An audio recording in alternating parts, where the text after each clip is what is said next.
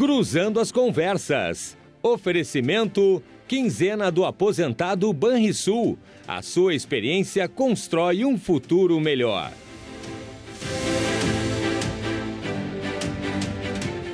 No Cruzando as Conversas de hoje, vamos tratar sobre os desafios do Rio Grande para 2023. Receberemos no estúdio os deputados estaduais que tomaram posse na Assembleia Legislativa do Rio Grande do Sul para os próximos anos. Vamos abordar as principais pautas do Estado, debatendo propostas e buscando soluções. O que esperar para o Rio Grande do Sul em 2023? Quais os principais desafios do Estado? Opine você também, mandando perguntas e trazendo seu comentário através dos canais da RDC TV.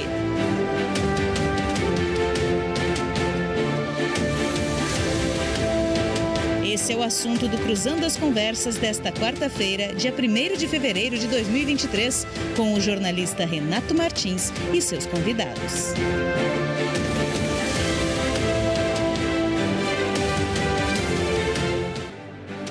Muito boa noite, seja bem-vindo a mais uma edição do Cruzando as Conversas aqui na tela da RDC TV. Em 24 524, Claro Net TV, também ao vivo no Facebook e simultaneamente no YouTube para todo o planeta Terra. É muito bom estar de volta depois das férias. Férias é bom, mas voltar também é muito bom, ainda mais com a companhia de vocês aí em casa, na praia, no celular, no carro, claro, não dirigindo, né, mas assistindo também o nosso Cruzando as Conversas, que hoje nessa faixa horária, das 10 da noite, é o único programa ao vivo que traz as discussões do Rio Grande, a pauta política, a economia, a cidadania, a educação, o que é importante para os gaúchos e também os assuntos nacionais e internacionais com a visão de quem mora aqui no Rio Grande do Sul. É 100% de jornalismo local que a RDC TV faz e mais uma vez eu digo, é muito bom estar de volta. Agradeço ao Guilherme Conim, que durante as minhas férias aqui, durante a, a, o meu recesso, esteve com a, o comando do nosso Cruzando as Conversas, que é o programa mais antigo da RDC TV, que nesse ano a RDC TV está em festa faz cinco anos ela é jovem ainda, mas com muitas histórias para contar e o Cruzando as Conversas é o mais antigo programa da RDC TV, o que muito me orgulha, que muito me honra estar apresentando aqui esse programa todas as noites. E para voltar com tudo, nós temos dois convidados muito especiais. Estamos abrindo uma nova série, entrevistando os deputados da nova legislatura, que tomou posse ontem na Assembleia Legislativa e que começa um trabalho a partir desse ano. Conosco aqui no estúdio a deputada Sofia Cavedon, deputada estadual pelo Partido dos Trabalhadores. E também o deputado estadual do Republicanos, Gustavo Vitorino. Com eles vamos debater a política no Rio Grande do Sul, no Brasil, outros assuntos também. E, claro, sempre com a sua participação que é uma parte vital desse programa. É um tripé importantíssimo, que é a sua participação pelo WhatsApp que está na tela, porque você manda o recado e a gente lê ao vivo. Eu leio, eu comento e eu registro, pelo menos aqui, tento se não todos, 90% dos recados. Essa é uma marca deste programa Interatividade. Pode mandar aí, 99710 está na tela, 8524 é o celular, é o WhatsApp da RDC TV. Cai aqui no tablet, a gente lê a sua mensagem, diga de onde você está falando diga o seu nome, de onde você está falando. E também pode deixar comentário lá no Facebook, no YouTube, nas nossas lives, que a gente também passa por lá e registra o seu recado. Deputada Sofia Cavedon, muito obrigado mais uma vez por estar conosco aqui no Cruzando as Conversas. Seja bem-vinda, boa noite. Renato, parabéns pelos cinco anos do programa. É, o 5 é mais adiante um pouquinho. É junto com, com os 5 anos da RDC TV em maio, mas já estamos em festa. Ah, estamos é, em festa. é o ano do aniversário, Isso né? E eu também concordo, também concordo que esse programa é muito importante, é um programa que permite os debates com posições plurais, exatamente. Agora estou achando a câmera aqui Aí. certa. Cumprimento Vitorino, Gustavo, já nos conhecemos de tantos momentos de, de te, tantos momentos de televisão e que está assumindo o novo mandato. Né? Nós começamos hoje, ontem foi a posse e hoje iniciou o nosso segundo mandato, meu segundo mandato, a nova legislatura, 56 legislatura, com algo diferente no estado do Rio Grande do Sul, que é um governo reeleito e com a mudança bastante grande do projeto no Brasil. É, para um projeto uh, de desenvolvimentista, num projeto que uh, incorpora o povo brasileiro no orçamento. Primeiras medidas econômicas muito importantes foram na área da receita, as medidas propostas por Haddad, não é aquela, aquele discurso do ajuste, do ajuste não tem dinheiro. Maior orçamento da cultura, 10 bilhões, liberação de um bilhão da, rei, da Lei Rouanet, contida pelo governo Bolsonaro, ou seja, a cultura pode já executar projetos que já estavam prontos, estavam inclusive captados recursos. Então, notícias boas já, 600 reais como Bolsa Família, começando nesse mês, com 150 para cada criança, mas assim, Bolsa Família, ou seja, a partir do prefeito, da prefeitura, das prefeituras, do SUAS, Sistema Único de Assistência Social, é que as famílias vão receber e tem que colocar as crianças na escola e tem que ter presença. E tem que ir para o posto de saúde, cuidar da saúde das crianças. Então, é uma mudança qualitativa muito importante, que eu tenho certeza que logo, logo resultará em mais dignidade humana. Né? E também hoje eu fiz o primeiro grande expediente, encerra a minha introdução aqui. É, primeiro grande expediente, né, em função de um colega não ter feito. Os grandes expedientes são 20 minutos, Claro que a gente prepara. 20 minutos de fala, para quem não sabe, de né? Fala o telespectador na tribuna, na tribuna é. durante a sessão plenária. E quando, quando é o nosso, que é planejado e agendado, a gente prepara, a gente leva convidados, mas hoje eu substituí um colega, né? primeiro ele também era novo, é novo, né? E, mas fiz esta fala da, do Sem Anistia, né? que foi um cartaz que eu levei na, na posse ontem em função de duas grandes dimensões que nós, eh, eu tenho insistido e queria abrir o programa dizendo isso, né? Uhum. Porque muitos ainda querem dizer, ah, é liberdade de expressão, é os acampamentos, os atos em Brasília. Uma coisa é a liberdade de expressão que a gente sempre defendeu e vai defender sempre. Outra coisa são os crimes cometidos, né? Crimes cometidos contra a a democracia, o Estado democrático de direitos, crimes cometidos de genocídio contra povo Yanomami, e eu apresentava hoje, nesses 20 minutos, as bases constitucionais que dizem que é crime e que nós, para fortalecer a democracia brasileira, nós precisamos que seja elucidado. Então eu dizia, não é revanchismo. Nós temos um governo Lula já com muitas ações e a gente pode, durante o programa, explorá-la mas a justiça tem que funcionar porque uh, perda de patrimônio, ameaças à integridade física, tudo que aconteceu questionamento da nossa democracia, não reconhecimento do, uh, da vontade do eleitor. Isso tudo é muito ruim para o processo brasileiro de construção de democracia, de construção coletiva de soluções né, por dentro do Estado democrático de direitos. Então a gente quer sim que sejam responsabilizados esses que até com tornozeleira chegam no Estado e, e mostram ela como se fosse um troféu e estavam cometendo crime. É, e crime contra o patrimônio que é de todos nós, né? E um, o tema dos, dos, indígenas, dos Yanomamis, eu não sei, Gustavo, se aqui o RDC, se a RDC explorou, porque eu também fiz um pouquinho de férias, como tu. Ótimo. Aliás, é por conta de é quatro bom anos. mental. É, Mas o pessoal debateu bastante. E quatro anos foi muita luta, muito ter, muito pandemia. Nós também bah, vivemos assim 24 horas, em todos os dias da semana, muita luta. Precisava recuperar a saúde física e mental. Mas o que apareceu ali não é só o problema dos famélicos, não é só o problema de, da fome crônica, de sentir a dor de perder 570 crianças por doenças, por, por situações corrigíveis, preveníveis, como diarreia, como contaminações das águas uh, que bebiam os indígenas, mas é o estupro de mulheres e meninas, aliciamento de, de mulheres, a, a submissão de, de, de aldeias indígenas aos garimpeiros pelos garimpeiros a expulsão do Estado, né? Enquanto uh, funcionários da saúde saíram de lá, do INCRA saíram de lá, e aí a dependência dessas aldeias, dessas aldeias, dessas comunidades, de uma esmola dos garimpeiros, de serviço a eles, serviço das mulheres, exploração das meninas, porque uma liderança dizia assim. Vamos então, assim, isso, puxa deputado. vida. Vamos falar isso Que tema duro de enxergar. Não vamos esquecer. E uma responsabilidade muito grande do governo brasileiro até então e medidas muito proativas importantes do governo Lula. Tudo bem, só queria dar uma boa noite também para o Gustavo Vitorino, deputado estadual, eleito pelos republicanos, é o deputado mais votado no estado, né? E, e também nos dá o prazer de estar aqui conosco mais uma vez, deputado, agora sim, deputado Gustavo Vitorino. Boa noite. Boa noite, boa noite. Seja bem-vindo. Boa noite, boa noite, Renato, boa noite, Sofia. Prazer estar com vocês aqui debatendo temas importantes, né? Temas prementes do nosso estado, do Brasil. A gente tem muita coisa para debater, mas eu acho que a principal delas é a seguinte: essas trevas que caíram sobre o nosso país, desde que a esquerda retomou o poder, elas vêm se consolidando na perda, perdas constantes do trabalhador, perdas constantes da dignidade, da honestidade.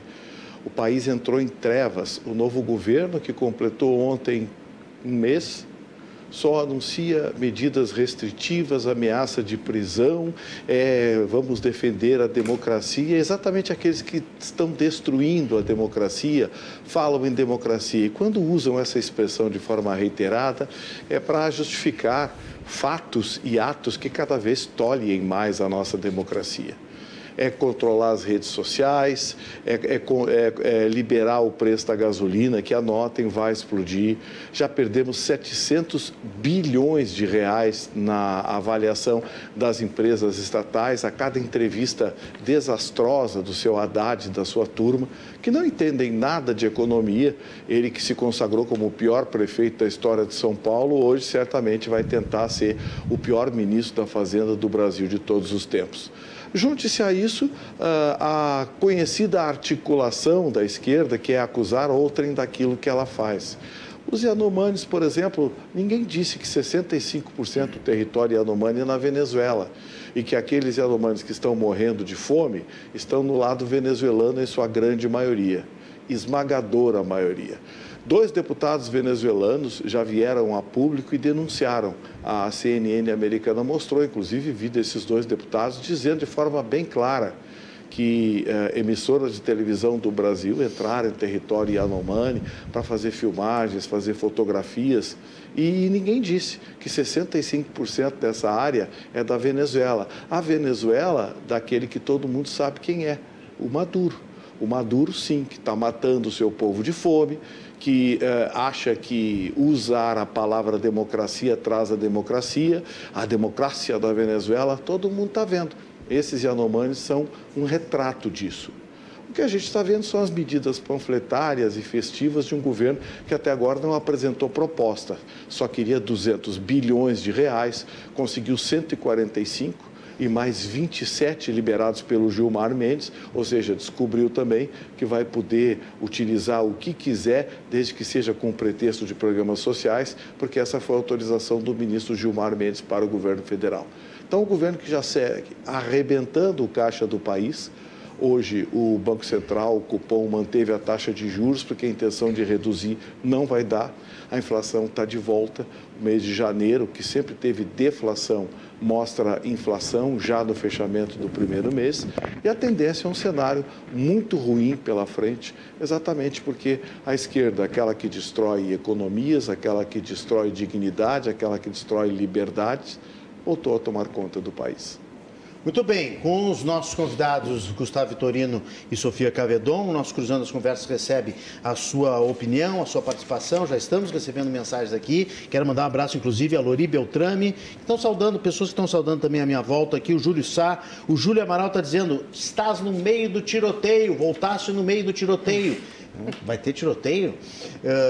Estou uh, preparado, estou acostumado, não tem problema nenhum. Aliás, dois deputados que estavam trabalhando hoje na Assembleia Legislativa, porque até eu entrei em contato com vários deputados hoje ao longo do dia, já preparando essa semana que nós vamos aí fazer uma, uma, grande, eh, uma grande série com, com deputados dessa nova legislatura e muitos viajaram. Nada contra, pode viajar, pode voltar para suas bases. Tem amanhã tem feriado navegantes, tem manifestações, tem procissão, a gente sabe disso, mas a Sofia Cavedon fazendo o grande expediente, Gustavo Vitorino também estava lá, se instalando no gabinete, estavam presentes lá no Legislativo Estadual. Acredito que tenham outros, que tinham outros deputados também. O secretário Gustavo Ferenc está nos assistindo em férias, grande abraço a ele, ele que é da pasta da Transparência em Porto Alegre, o advogado Júlio Sá, o André Damasceno, humorista, grande André Damasceno, e o seu colega advogado Antônio Carlos Cortes, está sempre ligado também no Cruzando as Conversas.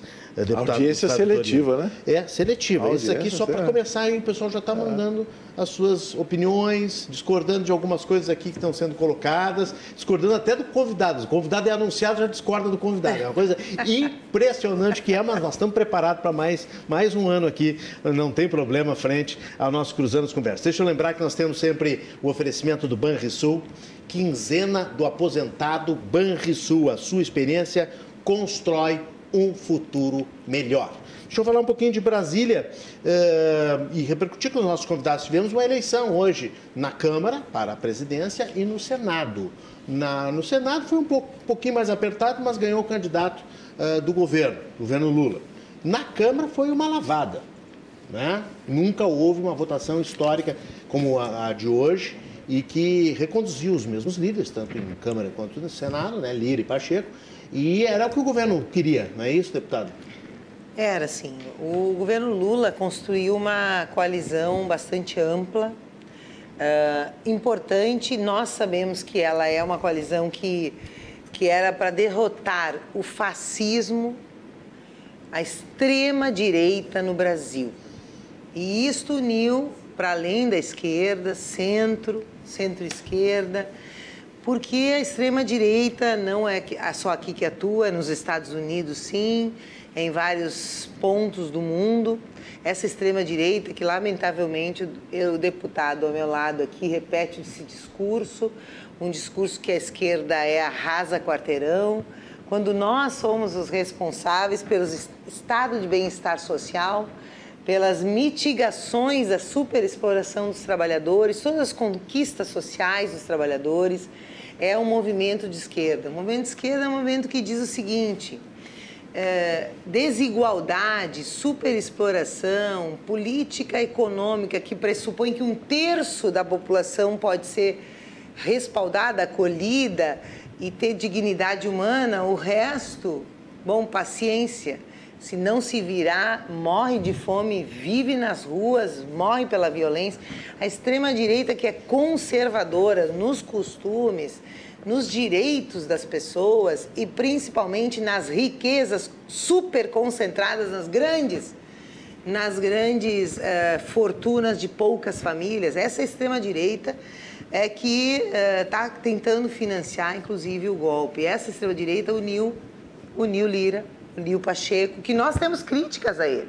Ora, o Lira, Lira é patrocinador do orçamento secreto, e nós pensamos que a participação popular no Brasil vai superar que orçamento participativo, que conferências vai superar, porque muito haverá ainda de elucidar sobre o orçamento secreto e para onde foram esses recursos, muitos bilhões que foram encaminhados, sem a população saber quem eram os autores, né? Só com a emenda do relator, emendas do relator. Então, esta vitória, Renata, é uma vitória importante, é uma importante quem se uniu em defesa do Estado Democrático de Direito, das regras democráticas nesse país, da solução das nossas dificuldades, que são grandes sim, uh, através da democracia. E eu uh, quero anunciar aqui, apesar da fala tão assim, um pouco esperançosa do deputado Vitorino, eu quero anunciar medidas muito importantes que já estão aí, inclusive começando com o fundo da Amazônia. Esse fundo com mais de 3 bilhões de fundo que tinha sido extinto a Amazônia, vamos, lembra, vamos lembrar, ela sim não é só brasileira, mas esta fake news de que os indígenas fotografados eram venezuelanos já foi desmascarada. Tá? Nós estamos com um acampamento montado tratando de saúde lá. O presidente Lula levou centenas de milhares de cestas básicas. Nós estamos tratando a meninada da Amazônia. Será suspenso garimpo ilegal e terá uma coordenação, Autoridade Nacional de Segurança Climática será instalada, né? Um fundo da Amazônia com crédito, porque o mundo inteiro olha para nós e diz a Amazônia precisa ser preservada. Acho que é importante dizer que nós hoje temos um ministério da, da, dos povos indígenas com uma indígena, Sônia Guajajara. Então, os indígenas, gente, nesse Brasil que foram aviltados, que foram submetidos, que foram mortos, dizimados. Genocídio indígena aconteceu 1500, 600, 700, 800, pois agora nós temos uma ministra indígena. E eles resistem, eles estão ainda na beira das estradas e está comprovado que indígena não é atraso, que ser indígena não é uh, uma situação passageira, porque eles vão se urbanizar. Eles são os grandes preservadores na nossa ambiência, no nosso ambiente natural e precisam ser respeitados na sua cultura. E farão isso. Tanto que é uma indígena presidente da FUNAI também. Quero chamar a atenção dessas grandes, interessantes, importantes uh, medidas do presidente. Falo dos canais de denúncia, porque sim, nós estamos recebendo denúncias sobre a violência contra jornalistas, Renato, porque só o que o presidente é, derrotado praticou foi violência contra jornalista, contra a liberdade de imprensa, porque ele só falava no cercadinho, só falava nas suas lives, não respeitava e não dava, não dava entrevista. O presidente Lula está atendendo jornalistas, chamou os sindicalistas e os ouviu, chamou os reitores das universidades e reitoras, já foi para Roraima, já, já foi na reunião das comunidades da, dos países da América Latina, e ir lá construindo uma nova unidade do Mercosul, pensando numa moeda para o comércio, fim do bloqueio a Cuba. Por que, que se estabelece um bloqueio econômico a um país que não é terrorista, que não é, ameaça nem, ninguém mais e mostra que é possível pensar na dignidade humana? E então, eu acho que as boas notícias estão por aí. Eu todo dia levanto, agradeço, porque a gente tem um Brasil hoje que vai cuidar do Brasil, dos brasileiros e brasileiras. Deputado Gustavo Vitorino, como é que viu a eleição na Câmara e no Senado, recondução de Arthur Lira, de Pacheco, enfim, as, as, as candidaturas de oposição Uh, que surgiram, algumas de última hora, o senhor acha que foram várias? Não, é, foi mais manifestação, marcação de presença do que propriamente qualquer outra coisa. Arthur Lira venceu porque ele construiu uma base lá na Câmara Federal que dificilmente seria derrotado. Então ele ninguém tentou. Voto do, do, da oposição. Da esquerda, da, direita, em cima, esquerda. embaixo. Ele recebeu voto de todo lado. Já no Senado, nós tínhamos uma decisão importante, a decisão se o Brasil teria esperança ou não, e ela foi destruída. Porque o senhor Rodrigo Pacheco, que todo mundo sabe, é um engavetador de ações e processos contra ministro do STF, o que traria a democracia brasileira de volta para o lugar, ele venceu venceu com o apoio, já que se sabe, não apenas ministros do STF, mas o próprio presidente da República entrou na campanha ligando para senadores. Ora, quando você tem mais de 200 bilhões na mão, ganha de presente no início do governo, você evidentemente consegue mudar votos com muita facilidade. E se viu, a vitória acabou sendo até mais fácil do que se esperava. Mas uh, o que me deixa triste é saber que se fala tanto em democracia, em democracia, e exatamente aqueles que estão destruindo a democracia são tratados como ode, salvadores ou defensores da democracia. Não, não são não. Não são não. Se os senhores me derem um exemplo de um país comunista, um país de esquerda que tenha igualdade social, eu uh, mudo a minha opinião. Mas eu não encontro. Eu encontro Venezuela, Cuba, Coreia do Norte, outros países, Iêmen, países comunistas, assumidamente de esquerda, que têm sua economia destruída. A nossa vizinha Argentina fecha o ano com quase 100%, 99,2% de inflação. Todos os países que fizeram opção pela esquerda têm a sua economia destruída.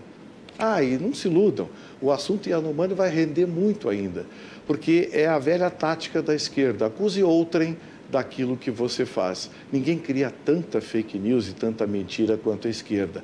Daí a preocupação que existe hoje em censurar as redes sociais, censurar conservadores. Sabe, aqueles que falam extrema direita, extrema direita, o que é extrema direita? Extrema esquerda não existe, só existe extrema direita? Então eu vou exemplificar para o senhor. Mandem para mim, está aqui o, o, o, WhatsApp do Renato, o nome de, jornal... o nome de jornalistas presos pelo senhor Jair Bolsonaro. O nome de empresas de comunicação processadas pelo senhor Jair Bolsonaro o número de pedidos do senhor Jair Bolsonaro à Justiça para afastar redes sociais, para prender, colocar tornozeleira contra movimentos de esquerda. E para quem não sabe, o movimento de esquerda, ele tem esse componente. Esse tem o componente de vender Nárnia. Estamos bem, estamos maravilhosos Eu não vi até agora nada. Nada. Nem eu os só exemplos vi que a discurso. Esses exemplos eu posso dizer, os Yanomami. Os Yanomamis eu já disse, estão sendo usados, estão usando uma desgraça humana como propaganda política. E é constrangedor o que estão fazendo. Ah, o Fundo Amazônia. Você sabe o que é o Fundo Amazônia? Vou explicar para vocês. A Alemanha veio aqui com dinheiro, ah, coisa mais querida, trouxe dinheiro para o Brasil. É mentira. Eles vêm aqui dão dinheiro para o Brasil, recebem uma carta do país e compram compram o fundo carbono. Você sabe o que é fundo carbono? É o direito que eles têm lá de poluir. Eles usam esse dinheiro, por regras da comunidade europeia, para poluir lá. E para isso eles precisam do fundo carbono. Tem a Noruega, que vem aí também, vai trazer uns trocadinhos. Sabe o que, que eles fazem com esse dinheiro? Patrocinam ONGs na Amazônia. No Nordeste, onde tem sede e fome, não tem nenhuma ONG. A Amazônia tem milhares, que na verdade são grupos de militantes, grupos de exploradores colocados lá dentro para de forma clandestina explorar nossas riquezas. Vocês sabem quem é que começou com essa tragédia dos Yanomamis, a tragédia da mineração na Amazônia? A senhora Dilma Rousseff, coincidentemente do partido da, da professora Sofia Cavedon. A dona Dilma Rousseff, em 2013, assinou uma lei liberando e criando a presunção, presunção de honestidade, presunção de procedência para o ouro. Resultado, virou o melhor negócio do mundo garimpar na Amazônia. Você colhia o ouro, ia em qualquer estabelecimento e vendia, porque a presunção é de que tinha procedência. Deem uma olhada, deem uma olhada. Procurem, é uma lei assinada pela senhora Dilma Rousseff em 2013. Agora vem a história, ah, a tragédia dos Yanomamis, os rios poluídos, os mineradores, o isso e o aquilo. É muito fácil a gente vender uma fake news quando ela não é checada. Então, deem uma olhada. Eu vou achar o número da lei aqui e já dou para vocês. A lei que foi assinada em 2013 pela senhora Dilma Rousseff. Ela soltou as rédeas do garimpo na Amazônia. Eu queria também um comentário, depois a deputada pode responder essa questão que o deputado Vitorino trouxe, mas eu queria um comentário de vocês também uh, sobre essa declaração intrigante porque eu aqui como jornalista fiquei pensando o que, que o ex-presidente Jair Bolsonaro quis dizer lá nos Estados Unidos, um evento, primeiro evento público, está aí na tela, uh, que ele participou desde que deixou Brasília, né? Está lá em Orlando ainda. Ontem saiu da casa também do lutador José Aldo, estava uh, hospedado lá, agora está em outro lugar, não sei exatamente onde está. Uh, mas ele disse o seguinte: o governo do presidente Luiz Inácio Lula da Silva não vai durar muito tempo. Pode ter certeza, em pouco tempo teremos notícias. Por si só, se este governo continuar na linha que demonstrou nesses primeiros 30 dias, não vai durar muito tempo. Acho que tem a ver com o que nós estamos falando aqui também. Mas qual é a informação que, que o ex-presidente Jair Bolsonaro tem uh, para dizer isso? O que, que será que pode acontecer, deputada Sofia Cavedon? Fake news. Jair é balão de ensaio? Tem, é, fake news não tem mais argumento nenhum. Vergonha ele estar escondido nos Estados Unidos, não ter feito transição e vai ter que responder pelos seus crimes, por isso que não volta. E eu me espanta que o, o deputado Gustavo Vitorino banalize 570 mortes de crianças na Amazônia brasileira durante os quatro anos de Jair Messias Bolsonaro. 570 mortes. Crianças, crianças. Vitorino, por favor, não é fake news, não é politicagem. E assim, o presidente Lula fez reunião com os 27 governadores. Por isso que eu fico muito tranquila que ah, o governo Lula não demora. O Lula governou dois, não, não dura. Governou dois mandatos, dialoga com todos e todas. Reuniu os 27 governadores no dia 30, 27 de, de janeiro, firmou o pacto pela democracia e pelo desenvolvimento econômico e social. E retomadas obras paradas serão retomadas e ações na saúde serão acordadas. E os governadores, vejam vocês, solicitam ao presidente Lula a contrapartida a, a recuperação dos valores de ICMS perdidos pela medida de Jair Messias Bolsonaro, que baixou o ICS, ICMS da gasolina eleitoralmente tirou dinheiro dos estados e dos municípios. E o presidente Lula vai construir uma alternativa, porque esse dinheiro faz falta. O próprio governador Eduardo Leite, que eu sou oposição, PT é oposição, é o governo Eduardo Leite, foi lá pedir para recompor esses recursos retirados por Jair Bolsonaro para fazer de, demagogia, clientelismo eleitoreiro. Ah, então, é, o presidente Lula falando com todos os, os, governadores, aqui já esteve o ministro Renan Filho, já anunciou recursos para obras. No Rio Grande do Sul, Gabriel Souza, vice-governador MDB, estava na foto e está celebrando.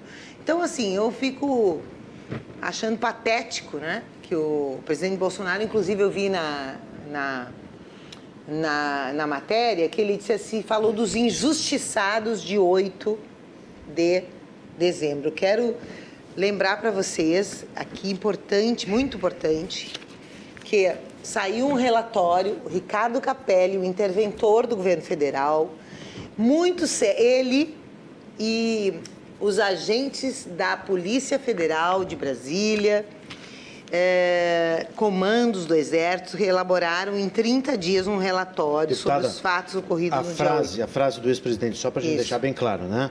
Abre aspas. A gente lamenta o que alguns inconsequentes fizeram no 8 de janeiro. Aquilo não é a nossa direita, não é o nosso povo. Uhum. Disse, acrescentando que tem muita gente sendo injustiçada. Injustiçada. Ele não generalizou, né? Tá bem? Então, eu quero dizer para vocês o seguinte, ó o relatório, ele mostra Ó, eu peguei aqui numa página. Aí página... ele completou dizendo que não é terrorismo pela legislação, que tem gente que tem que ser individualizada, invasão, depredação e cada um pague pelo que fez. Ah, Só foi essa a frase dele. Mas, assim, dia, no final de 22, até o final, lá no final de 22, muitas ações planejadas, está no relatório, planejadas, isso tudo está testemunhado por atos, por, por medidas, por ofícios, por determinações ações planejadas para desmobilizar o acampamento que estava na frente lá uh, da, da, do Exército, em Brasília, e dali desse acampamento tem provas que todas as ações que foram criminosas, que queimaram ônibus, que, que assustaram transeuntes, que, que quebraram e Congresso STF, foram urdidas, foram organizadas a partir do acampamento e sair de lá, essas ações foram canceladas por fatores alheios às forças de segurança do Distrito Federal. A inteligência da Secretaria Pública, no dia 6 de janeiro, entregou um relatório ao secretário do governo do Distrito Federal dizendo que estava claro que eram alarmantes as informações de que a tomada de poder ocorreria principalmente com a invasão do Congresso. Aí teve uma reunião em 6 de janeiro, uma reunião da Secretaria de Segurança, onde todos os participantes tomaram conhecimento do potencial lesivo da manifestação prevista para o dia 8. Não houve informações, não houve elaboração de planejamento operacional para proteger os órgãos públicos, como em todos os outros momentos houve, como há capacidade técnica das polícias. Portanto, houve leniência. Oito coronéis estavam de férias no dia 8 de janeiro. Então, há sim uma anuência, não são só os meliantes, os que foram lá, quebraram, mas infelizmente, infelizmente, uma parte pequena da segurança pública foi eh, conivente e deixou acontecer, tanto que está preso, né, o ex-secretário de Segurança. Ora, isso sim, são atos terroristas, são criminosos. De outro lado, o presidente Lula não está parado nisso. Ele está com soluções, construindo soluções para o Brasil com os governadores e governadoras deste país. Então, eu, eu acho, acredito muito que nós vamos ter uma vivência plena de democracia de, com os oponentes, mas com quem quer construir soluções, com todos os partidos, todos os partidos e todos os estados, não importa a sigla, vão receber recursos. Nós no Rio Grande do Sul, nós precisamos concluir a 448. Deputada, vamos só fazer por, por assuntos, por assuntos. senão a gente não consegue fazer um ping-pong Senão eu já aqui. abro aqui as é, nossas demandas, que eu espero um ter parceria. Não, vamos, vamos, Sei vamos. que vou ter do Gustavo Vitorino. Só para fechar essa notícia que intriga do, do, do ex-presidente Jair Bolsonaro. Aliás, ele saiu da casa do ator, do lutador José Aldo, por reclamações da vizinhança ali, por causa das, das pessoas que se, eh, se aglomeram ali na frente, mais de 200 pessoas por dia e talvez até o próprio José Aldo tenha reclamado, né? E ele passou por uma outra casa no mesmo condomínio e deixou então a gentileza do José Aldo de ter hospedado ele durante o mês de janeiro, só para a gente dar esta informação, lutador de UFC. Aliás, tem gente aqui mandando mensagem esperando o UFC, mas por enquanto estava tudo muito diplomático aqui no nosso Cruzando as Conversas. Deputado Gustavo Vitorino, o que, que achou dessa declaração enigmática do Ah, o, o, Bolsonaro deu uma opinião, né? Ele deu um palpite, ah, não vai durar, com as lambanças que está fazendo, não vai durar. E eu acho que não vai durar mesmo. Mas vai ter impeachment? Vai, vai, ter golpe? Sim, não, vai ter impeachment. O golpe? Como golpe? Vai ter impeachment dentro da lei. Porque está fazendo lambança, já está tendo briga dentro da caverna, a Simone Tebet já está resmungando lá, a Glaze Hoffman já anda resmungando, já está tendo briga dentro da caverna. Eu disse, o Alibaba vai ter muita dificuldade vai ter muita dificuldade, é muita gente para atender. Quando você compra uma eleição assim, é muito que você tem por pagar em termos de favores políticos. E não está dando. Começou a briga lá dentro não vê quem não quer. Aí tem organizações aí, agora o tal de consórcio, aquele do jornalismo brasileiro, se dissolveu. Claro, acabou a Covid, acabou tudo. O Lula ganhou a eleição, acabou tudo. Agora não tem, o Brasil não tem mais problemas. Eles vão começar a inaugurar a placa, que é a especialidade da esquerda, inaugurar a placa. Eles, obras não inauguram, só inauguram placa. Né? Então, assim, uh, o que vocês vão ver a partir de agora é o maior e o melhor dos mundos. Nárnia já notaram que uh, uh, o assunto acaba derivando para outros? Saiu, do, saiu do, do da declaração do, do, Bolsonaro, foi para o 8 de setembro, o, o 8 de janeiro, que é, é, é, é, criticável, sim, as pessoas que fizeram aquilo têm que ser identificadas e presas. Mas você mandar prender mais de 1.500 pessoas, isso é campo de concentração. Ah, e se tem que prender quem foi leniente, tem que prender, sim, o senhor Flávio Dino e o senhor Luiz Inácio Lula da Silva, porque eles sabiam eles foram informados pelas autoridades que existia o risco e ninguém tomou nenhuma providência. Eles queriam que aquilo acontecesse. Meia dúzia de bobocas, vândalos, acabaram fazendo exatamente o que a esquerda queria, porque a esquerda é especialista. Eles pegam uma coisa assim e transformam é golpe, é golpe, é terrorismo, é golpe, é terrorismo, é golpe. Até hoje dizem que a Dilma sofreu um golpe. Não, ela foi afastada dentro da lei, pelo Congresso Nacional. Não teve golpe nenhum. Ah, mas o, o Bolsonaro queria dar um golpe. Não, ele foi embora deixou batendo boca aí. Ah, mas o golpe, o golpe. Sim, ele tinha seguidores que estavam insatisfeitos, insatisfeitos com a falta de explicações do TSE. Na verdade, a, partir do momento que os tribunais superiores decidiram que o senhor Luiz Inácio seria o presidente do Brasil, foi inevitável o que aconteceu. Só que existe uma gama gigantesca, milhões de brasileiros que sabem o que aconteceu e alguns deles sabem e não pode falar, como é o meu caso. Porque se eu pudesse, eu falaria aqui muito do que eu sei e muito do que eu gostaria de falar. Então, é essa democracia e essa liberdade. O senhor Flávio Dino só fala em censurar redes sociais, vamos mandar prender, vamos recolher as armas, vamos não sei o quê, né? e a bandidagem solta. Aliás, o Marcola foi transferido para Brasília. Já que é para a gente esparramar assunto, deixa eu esparramar um pouquinho. O Marcola foi transferido para Brasília. Será que foi presente que deram para ele pela campanha eleitoral? Porque o atual presidente que queria conversar com o Marcola, um dos maiores criminosos e traficantes da América Latina. Então eu, eu, eu pergunto para os senhores: é essa Nárnia que nós estamos vivendo? Aliás, quero mandar meu abraço aos senhores que ganham uh, um salário mínimo e meio. Os senhores vão pagar imposto de renda, viu? Sejam bem-vindos aqueles que pagam imposto de renda. Ah, e se não estiverem satisfeitos, façam L's. E o Wallace, o jogador, o posto dele, o que, que o senhor achou? Falou, Foi equivocado? Foi, falou bobagem pedir desculpas hoje, foi é, suspenso do time, é, é, do Cruzeiro. É, falou bobagem, não se deve dizer uma coisa assim. Eu acho que a partir do momento que você faz uma pregação à violência, uh, você está sendo responsável por consequências dessa violência. Eu não gosto. Agora, é engraçado, né? O Bolsonaro foi ameaçado de morte, jogaram futebol com a cabeça dele, fizeram o diabo. Teve jornalista, colunista de grandes jornais brasileiros pedindo na sua coluna, sugerindo um atentado ao Bolsonaro. Ninguém foi preso. Ninguém foi indiciado, ninguém foi preso, foi nada.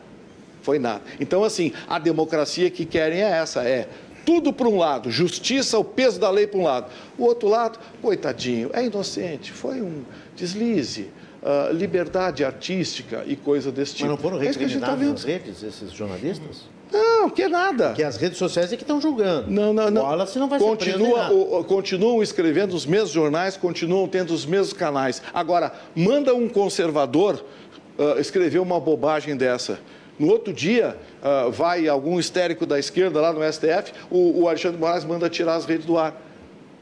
E, e, e isso é, é fato que eu não preciso sequer provar, porque todos os dias abram os jornais e vejam lá. Alexandre Moraes manda derrubar a rede não sei quem. Alexandre Moraes mandou prender não sei quem, mandou chutar a porta de não sei quem. Ora, ah, para quem não sabe, para quem estuda direito, é, é, sabe que a restrição à liberdade é a mais dura das penas e ela só é aplicada em situação terminativa. Você mandar prender um comandante de uma área de segurança de um Estado porque aconteceu vandalismo nesse Estado. Isso é, é, é, é, é de um radicalismo inaceitável. Isso é a estratégia. Maduro, não sei o quê. Agora o Flávio Dino quer criar a Guarda Nacional. É a Guarda Bolivariana. Né? Ah, o Exército Brasileiro, oh, o Exército, mas não será preservar. Preservar nada. Essa história de registrar as armas no Sinarme é porque querem tirar do Exército o controle sobre as armas. Então, assim, vejam, aos poucos, aos poucos, os ratos vão roendo a lateral do queijo, até quando a gente se dá conta, o queijo não existe mais. A democracia e a liberdade se tira aos poucos. E é isso que estão fazendo com a gente. Para quem não sabe, o post do jogador de vôlei Wallace, infeliz, né? Ele colocou nos seus stories lá uma, uma espécie de uma enquete, que quis fazer uma brincadeira, que tal um tiro de 12 na, na, na cara do Lula, você daria, não daria? Aí se arrependeu, obviamente, tirou o post, mas aí na internet a gente sabe que uh, dois segundos postado, alguém já tira um print e atualmente é o assunto aí do momento. Ele já pediu desculpas, mas ele foi suspenso do Cruzeiro, o time dele, ex-jogador da seleção uh, brasileira de vôlei também, que cometeu esse Uh, acho que deslize é muito pouco como deputado. Não, é, é bobagem, besteira. Mas o cara faz muito bem. Não, não, não é felicidade, não, é besteira mesmo. Ele é. fez bobagem, isso tá não se faz. Está previsto na Constituição, isso não se faz. incitar é. o crime é crime. Tem que pensar é antes de postar, né? É. Agora, agora, o que me deixa triste é ver que dezenas de pessoas fizeram isso durante o governo Bolsonaro, não deu nada para ninguém. Aliás, a própria repercussão da imprensa foi nenhuma. Na verdade, quem então... incitava o crime o tempo todo, o tempo todo era o presidente Bolsonaro com aquele gesto de atirar atirar, lembra? Lembra? Mas isso é gesto que que é criminoso? Isso? Não, isso não é gesto criminoso. Que que é isso? isso? é um gesto de dar às pessoas o direito de se defender. A senhora sabia que durante o governo Bolsonaro caiu em mais de 36% o índice de homicídios no Brasil, porque as pessoas tiveram o direito de ter arma. Os dados são do governo federal. O que? Ah, pois é, confiáveis, será? Sim, ah, esses, dados, esses dados que a senhora leu dos Yanomamis agora são do governo federal, houve do seu um governo. Apagão, do seu um governo. apagão de dados, você sabe bem, Vitorino, um apagão de dados nesse período, por favor. E o que eu acho que é importante, assim, num, num, nós temos um povo brasileiro que a população pobre, carente, miserável, negra, da periferia, está submetido a forças para governamentais que são as forças uh, do tráfico de drogas, que cada vez estão mais armadas. E a prova de que elas, as armas que são liberadas para os cidadãos de bem, elas vão, vão parar na mão desses bandidos. Não é verdade, não é verdade, deputada. Não é verdade, não tem pesquisa nenhuma. Não existe nenhuma pesquisa nós nesse saímos, sentido. Não é verdade. Não é verdade. Essas armas são armas raspadas, armas contrabandeadas. Aliás, é assim, se houvesse essa preocupação, o seu presidente ah, não teria ido no meio de uma boca de droga lá fazer campanha, usar chapeuzinho não, PXP, XPP e não sei o quê, que é, que é símbolo uh, de uma marca de roupa utilizada lá, lá nas comunidades. Agradeço, então, uh, Marte, mas uh, me concede aqui a, a continuar meu pensamento, porque eu, eu entendo a tua indignação, porque é difícil realmente sustentar um governo desastroso que nem o Bolsonaro, que em vez de entregar livros, entregou armas à população. E armas, armas sim, uh, aumentam a morte, a forma de resolver os problemas, a, a, tiroteio. Nós vimos, nós vimos, entrando numa festa de aniversário, bolsonarista matando petista. É isso, nós vimos. Nós assistimos várias situações gravíssimas como essa. Não queremos isso, Vitorino. Nós não queremos isso. Nós queremos que as pessoas reaprendam a política, reaprendam a resolver dentro da política, dentro do diálogo, na pacificação desse país. E para isso nós precisamos tirar as pessoas da miséria, da fome. Então, tudo que se perdeu de orçamento, por exemplo, na educação, está se recompondo. A CAPES ali está com retomada de 10 bilhões de orçamento. O que, que é a CAPES? Né, que é o Conselho de Pesquisa desse Brasil. Nós vamos ter bolsa para pesquisa de novo para a juventude. Então, a recomposição dos orçamentos das universidades, porque tiraram milhões aqui do Rio Grande do Sul. E aí tu não tem assistência estudantil, tu tem evasão escolar no ensino médio. E aí a gurizada vai para onde? Não tem mais uma educação, é isso. O Bolsonaro acabou com todos os programas do contraturno escolar quero tu deixar. um defensor. Não, não, eu sou, eu sou defensor, mas eu, é, mas ele tem que eu insisto em dizer uma coisa. Não, não, não, não, não, não. Sofia, não diz isso, Sofia. Gustavo, não, diz isso. O governo, o governo Lula, o governo de esquerda nos colocou em último lugar em educação na América Latina, assim. ranking da OEA, assim. ao lado do Suriname. O Brasil é o é. país que mais direciona dinheiro do seu orçamento geral, é o que mais direciona dinheiro, Mara, mais direciona dinheiro em termos proporcionais para a educação. E tem a pior educação da América Latina. Aí vem me dizer que o governo Lula, o governo Dilma, que a esquerda educa, não, cria militantes. Cria militantes. O nosso lugar numa classificação internacional de ensino é vergonhoso. Nós só perdemos em termos de investimento para o Canadá. O Canadá, em relação ao seu PIB, investe mais que o Brasil. Depois é o Brasil, em relação ao seu PIB, que gasta com educação para formar militantes. A nossa educação é ridícula, para dizer o mínimo. E aí a gente tem escolas caindo aos pedaços, a gente tem é, é, professores mal pagos, a gente tem tudo isso. Ah, veja sim, como o sim, senhor se sim. contradiz, dá Não, licença. eu não estou me contradizendo, eu estou dizendo que foi mal gerido o dinheiro. O dinheiro ia para outro lugar. O dinheiro ia para pesquisas, para gente que botava dinheiro no bolso, Ah, bem no exterior para fazer pesquisa de nada sobre coisa nenhuma. Tem que se dizer a verdade. Não dá para vender Nárnia. O governo de esquerda foi uma tragédia para o Brasil. O Lula foi um dos piores uh, presidentes que nós já tivemos. Deixou corrupção atrás, quase quebrou uma das maiores Sim, empresas é do mundo, que é a Petrobras.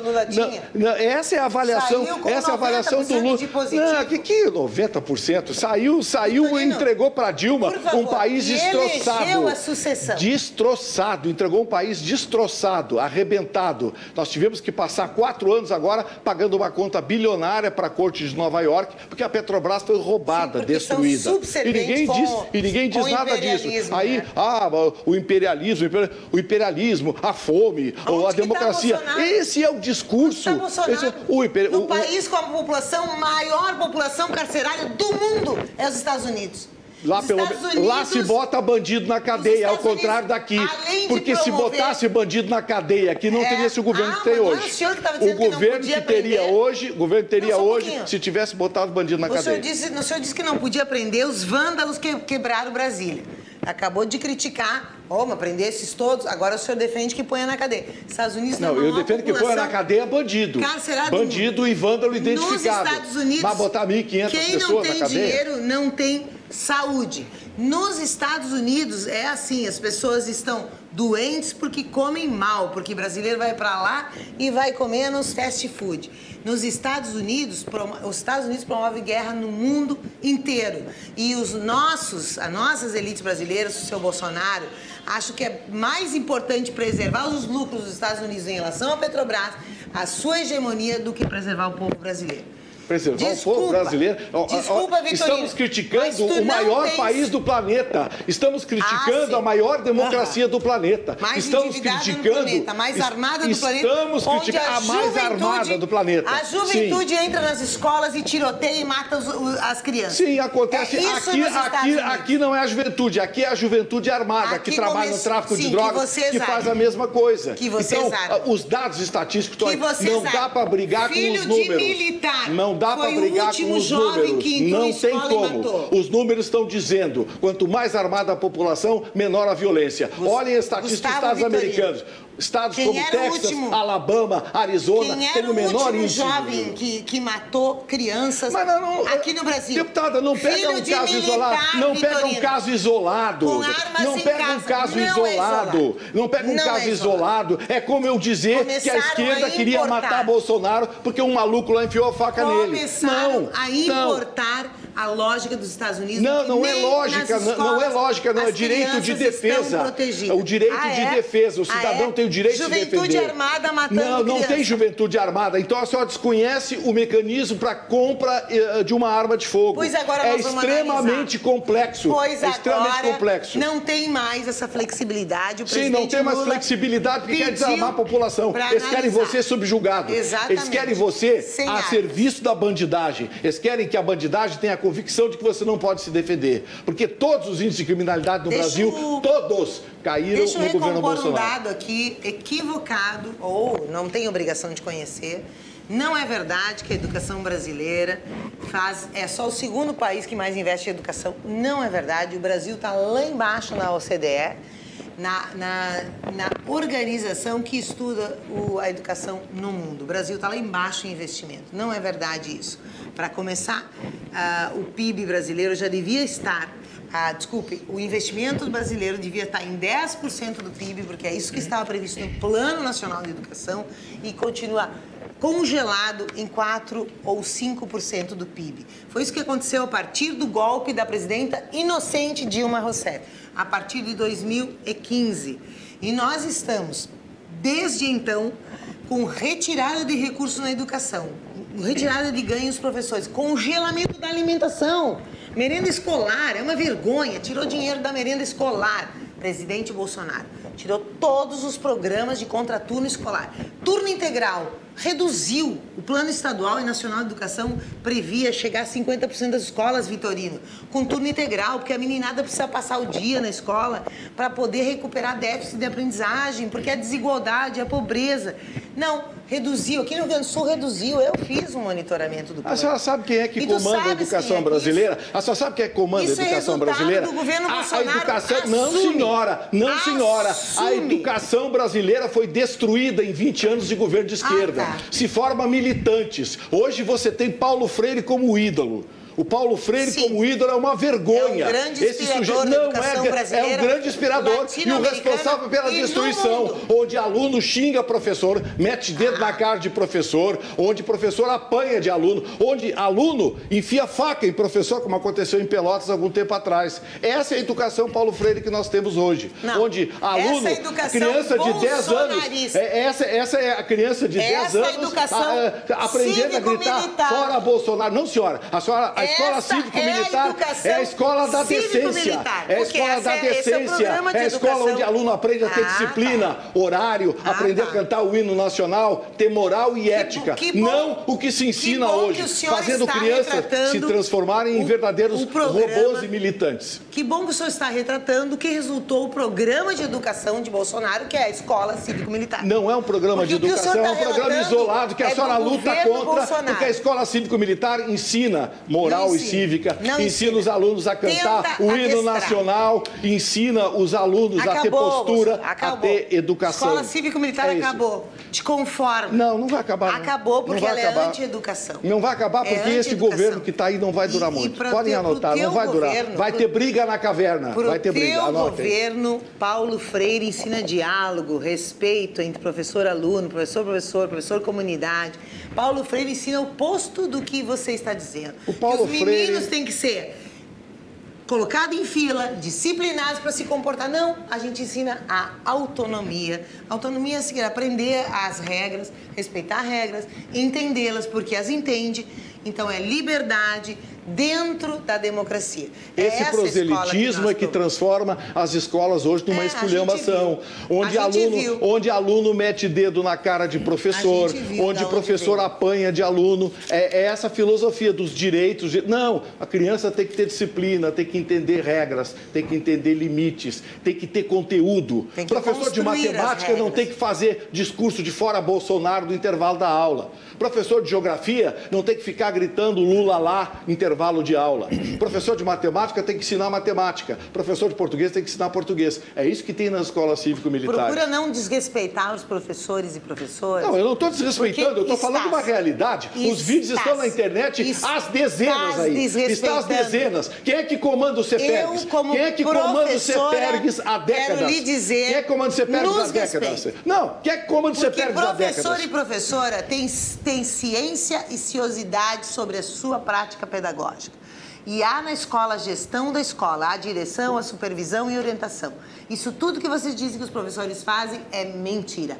E isso é muito feio. Ora, mas as é dezenas, feio, as dezenas, as centenas assim de vídeos que tem na internet de professores, assim professores doutrinando, assim professores doutrinando, professores ensinando crianças de 10 é anos a gritar fora Bolsonaro, Lula lá, Lula livre, crianças de 9, 10 anos com professores ensinando, isso é mentira? Viu, Acesse na internet, Viu, tem dezenas, centenas, Viram, milhares de vídeos. Viram como é que vocês são não, tratados, o que tem que se lutar, o que tem... Não, não, não, não, fica me jogando com os professores, não. Não fica me jogando com os professores. Porque, porque professor de verdade dá aula. Professor de verdade nós ensina. Nós vimos nos vídeos da escola cívico-militar. Não, escola cívico-militar ensina vimos, disciplina, querido. respeito. Nós vimos. Escola cívico-militar ensina disciplina e respeito. Nós Não vimos, permite bagunça e arruaça. Nós vimos nenhum professor, nenhum professor é agredido por aluno de escola cívico-militar. Nós vimos os coros que os meninos repetiam na escola cívico-militar, excludentes, preconceituosos que coisa mais feia quando a gente precisa isso, isso é uma Isso é uma fake news. Não, Vejam que vocês que nós quem cria fake news. Processado. Não existe nada disso. Exclusão na escola civil. Não existe nada disso. Padronização, desrespeito à diversidade. Deputados, é contigo, deixa eu pedir um tempinho aqui. É contigo, Deixei vocês debater bastante, cruzando as conversas, estava com muita saudade disso.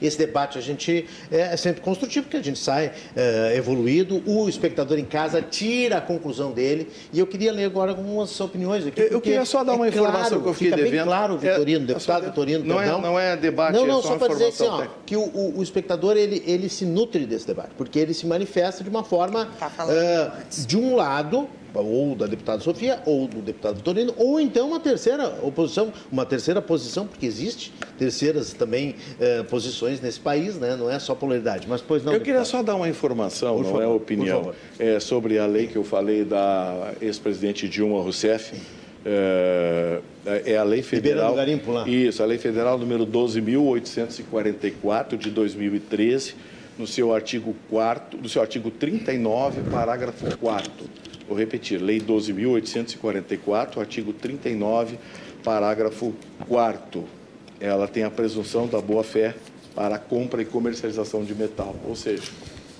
liberou geral. Muito bem, deixa eu fazer um registro aqui em bloco de várias opiniões, depois a gente comenta aqui, depois do, do intervalo. Segundo bloco, a gente vai falar mais de Estado, que até agora a gente não falou, de Rio Grande do Sul. A deputada tem algumas demandas aí, que é falar de algumas pautas, eu também gostaria que os deputados abordassem aí a questão do governo Leite né, que está começando também. Mas deixa eu mandar um abraço para o economista e professor Giacomo Balbinotto, da URG, que está nos assistindo, está eh, aqui me saudando na volta das férias, o Alex Souza está conosco também, a Irene, agora em bloco, eu não consegui dividir, tá? as quantidades para um lado para o outro. Vou, vou fazer tudo misturado e depois, mas é, mas, mas é, tá bem equânime. Calma, Vitorino, a Irene está dizendo. A Sofia é assim, ela debate defendendo o PT cegamente. Uh, Renato Martins, bom retorno de suas merecidas férias. Olha só que legal, uma mensagem extremamente pacífica. Que Nossa Senhora dos Navegantes abençoe a ti e seus convidados. E a família Amém. RDC TV Amém. também. Daqui Amanhã a pouco, estarei é, na daqui procissão. A pouquinho, daqui a pouquinho, dia 2 de fevereiro, está chegando aí. O Eduardo Ruiz está dizendo que bom que a educação e as suas trabalhadoras e trabalhadores vão continuar contando com o mandato da Sofia. Abraços lá de Bagé.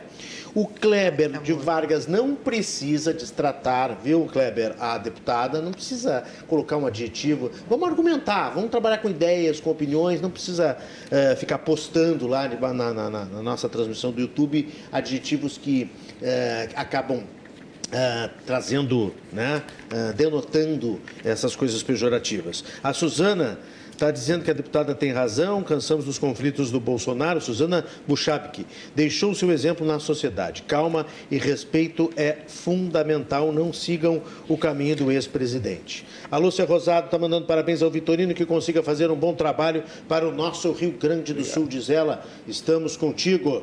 Uh, boa noite a todos. Quero perguntar para os deputados, vou deixar para a próxima para o próximo bloco, mas vou deixar a pergunta aqui. O Ciro Vieira, lá do Lami, está mandando abraço e perguntando: não é melhor debater o Estado ao invés de ficar debatendo esquerda e direita? Vamos atender o pedido do Ciro no próximo bloco. Sofia, hora de esquecer Jair Bolsonaro e começar a ajustar esse governo que já se mostra extremamente fraco e incompetente. Hora de atuar e parar de xalalá o Eduardo da Zona Norte. Mensagem para o meu amigo Vitorino. Hoje está sendo um dia difícil. A Juliana está dizendo. Primeiro, Luciana Genro e agora Sofia Cavedon. Força aí, guerreiro, estamos com você. É, eu quero saber dessa fofoca. O que, que não, aconteceu? É que a, Estou por fora. A deputada Luciana. Teve debate hoje na, na é, na, na, a deputada Luciana Genro hoje passou a fazer parte da bancada do Atualidades Pampa. Ah, é?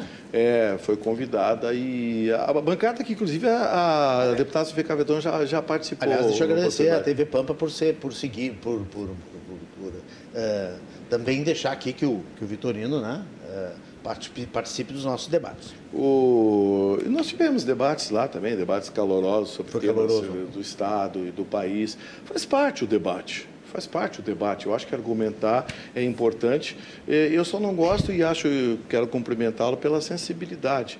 Você não deve classificar um parlamentar, ah, você é isso, você é aquilo, com palavras uh, pejorativas ou ofensivas. Seja de direita ou de esquerda, uh, opine e defenda pontos de vista e opinião. Quando você classifica, no direito a gente tem uma regra, quando você quer desclassificar um depoimento, é porque esse depoimento está atingindo seu objetivo.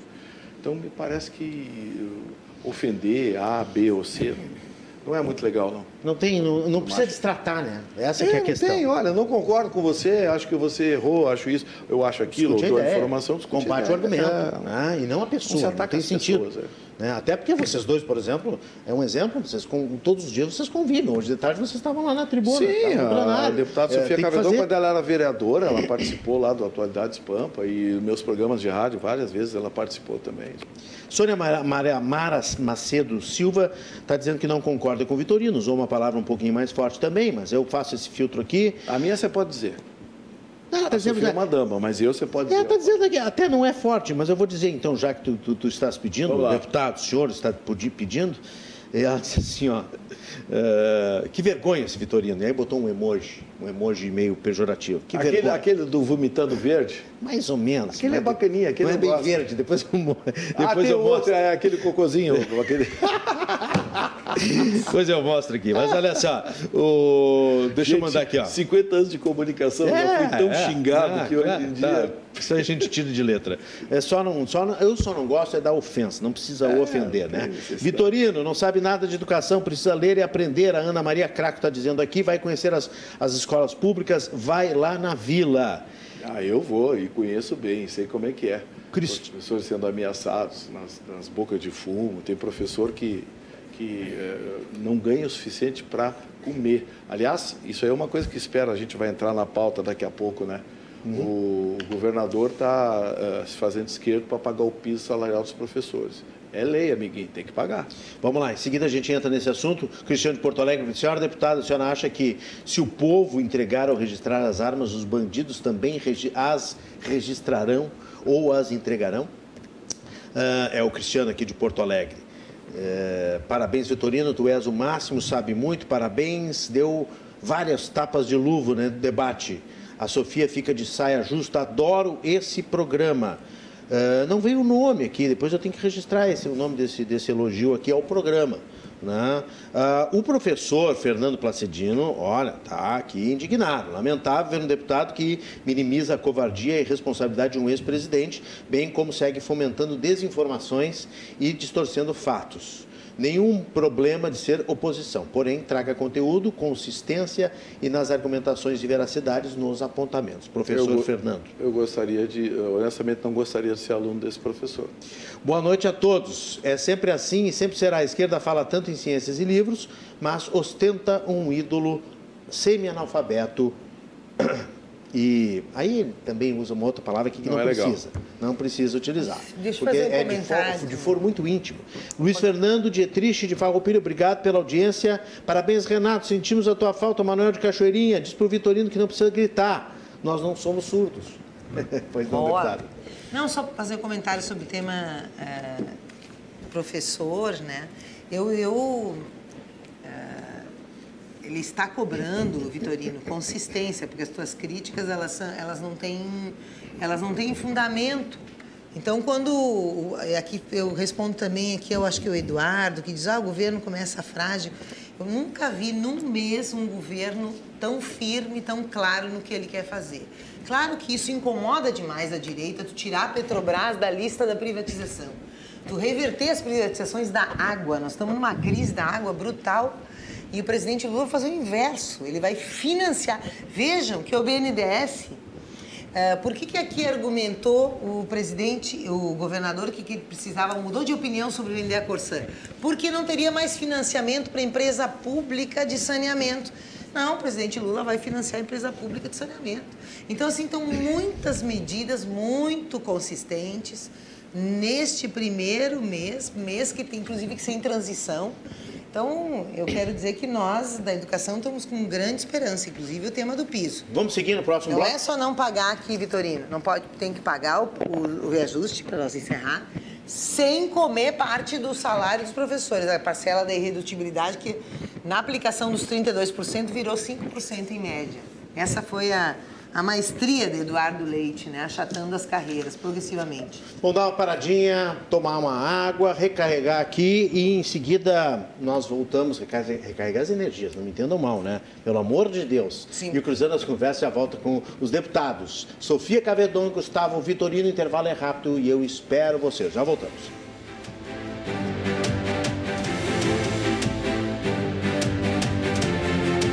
Estamos de volta com Cruzando as Conversas aqui na tela da RDC TV.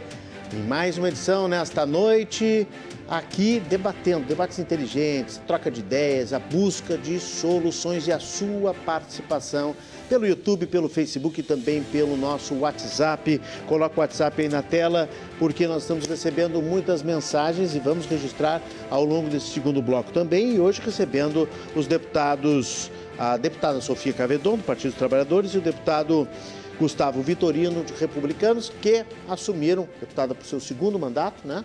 E o deputado Vitorino para o seu primeiro mandato tomaram posse ontem, hoje já começaram a trabalhar, hoje estão conosco aqui no estúdio da RDC TV. O WhatsApp está na tela, você participa, você manda a sua mensagem, tem muita opinião de muitos espectadores aqui que estavam realmente sedentos de trazer a sua manifestação em relação às ideias e às opiniões, os comentários, os conteúdos. Nunca é a pessoa, nunca é algo pessoal, é sempre as ideias. Este é um debate de ideias com o oferecimento do Banrisul, quinzena do aposentado Banrisul, a sua experiência constrói um futuro melhor. Deixa eu registrar mais algumas aqui só para colocar uma uma uma vitamina no nosso segundo bloco. Uh, boa noite, que vergonha esse senhor que deveria ser um exemplo para os seus netos. Tem neto, deputado? Não. Não tem ainda, né? Muito jovem. Vergonha alheia de pessoas como o senhor. Educação e respeito fazem bem à alma. Uh, deixa eu ver aqui. É, isso não tem opinião, é só resolveu xingar. A Nice e o Gabriel no mesmo WhatsApp, é um casal. Uh, lembrando que essa herança da educação vem dos governos anteriores a 2018, pois tivemos pandemia e não tivemos projetos úteis à educação. Parabéns, Vitorino, ótima análise dos fatos. Esse é o Leonardo, da Zona Norte, que complementa aqui a sua colocação anterior. A Clarice Dal Clarice Dal Médico, é isso? Uh, deve ter algum, algum tipo de, de, de, digitação errada aqui, não sei se é o sobrenome dela mesmo, médico, mas Clarice, qualquer coisa, manda de novo. Qual é a formação do deputado Vitorino? É jornalista e advogado, não é isso? O que mais? Apresentador, uh, empreendedor, jornalista do ano Prêmio Press, foi eleito com 112.920 votos. Uh, Sofia, uma ótima deputada, sempre na luta da educação pública. Seu oponente de debate nunca vi em nada, mas ele está estreando agora, agora vai ver bastante, estreando na Câmara. O jornalismo está 50 anos, meia idade. É, eu, eu comecei com 17, fiz 67, 50 anos de comunicação. A Clarice. De, parabéns ao deputado Vitorino, preparado e consciente em suas análises e intervenções, uma ótima indicação de que está à altura para nos representar nos próximos anos. Siga seu caminho com muita perseverança, mandando aqui o César participando pelo nosso WhatsApp. Parabéns, Vitorino, pelo conteúdo e firmeza em suas convicções. O Cláudio de Santa Maria da Boca do Monte nos assistindo de lá direto do centro do estado. Boa noite. Para sabermos a realidade da educação é preciso ouvir os professores e não só o imaginário da deputada Sofia, diz o João Luiz Gil. O João, também outro João, diz que a. Que a, que a o João Freire, está aqui, ó, final do telefone 8189. O João está dizendo que a esquerda sequestrou a educação.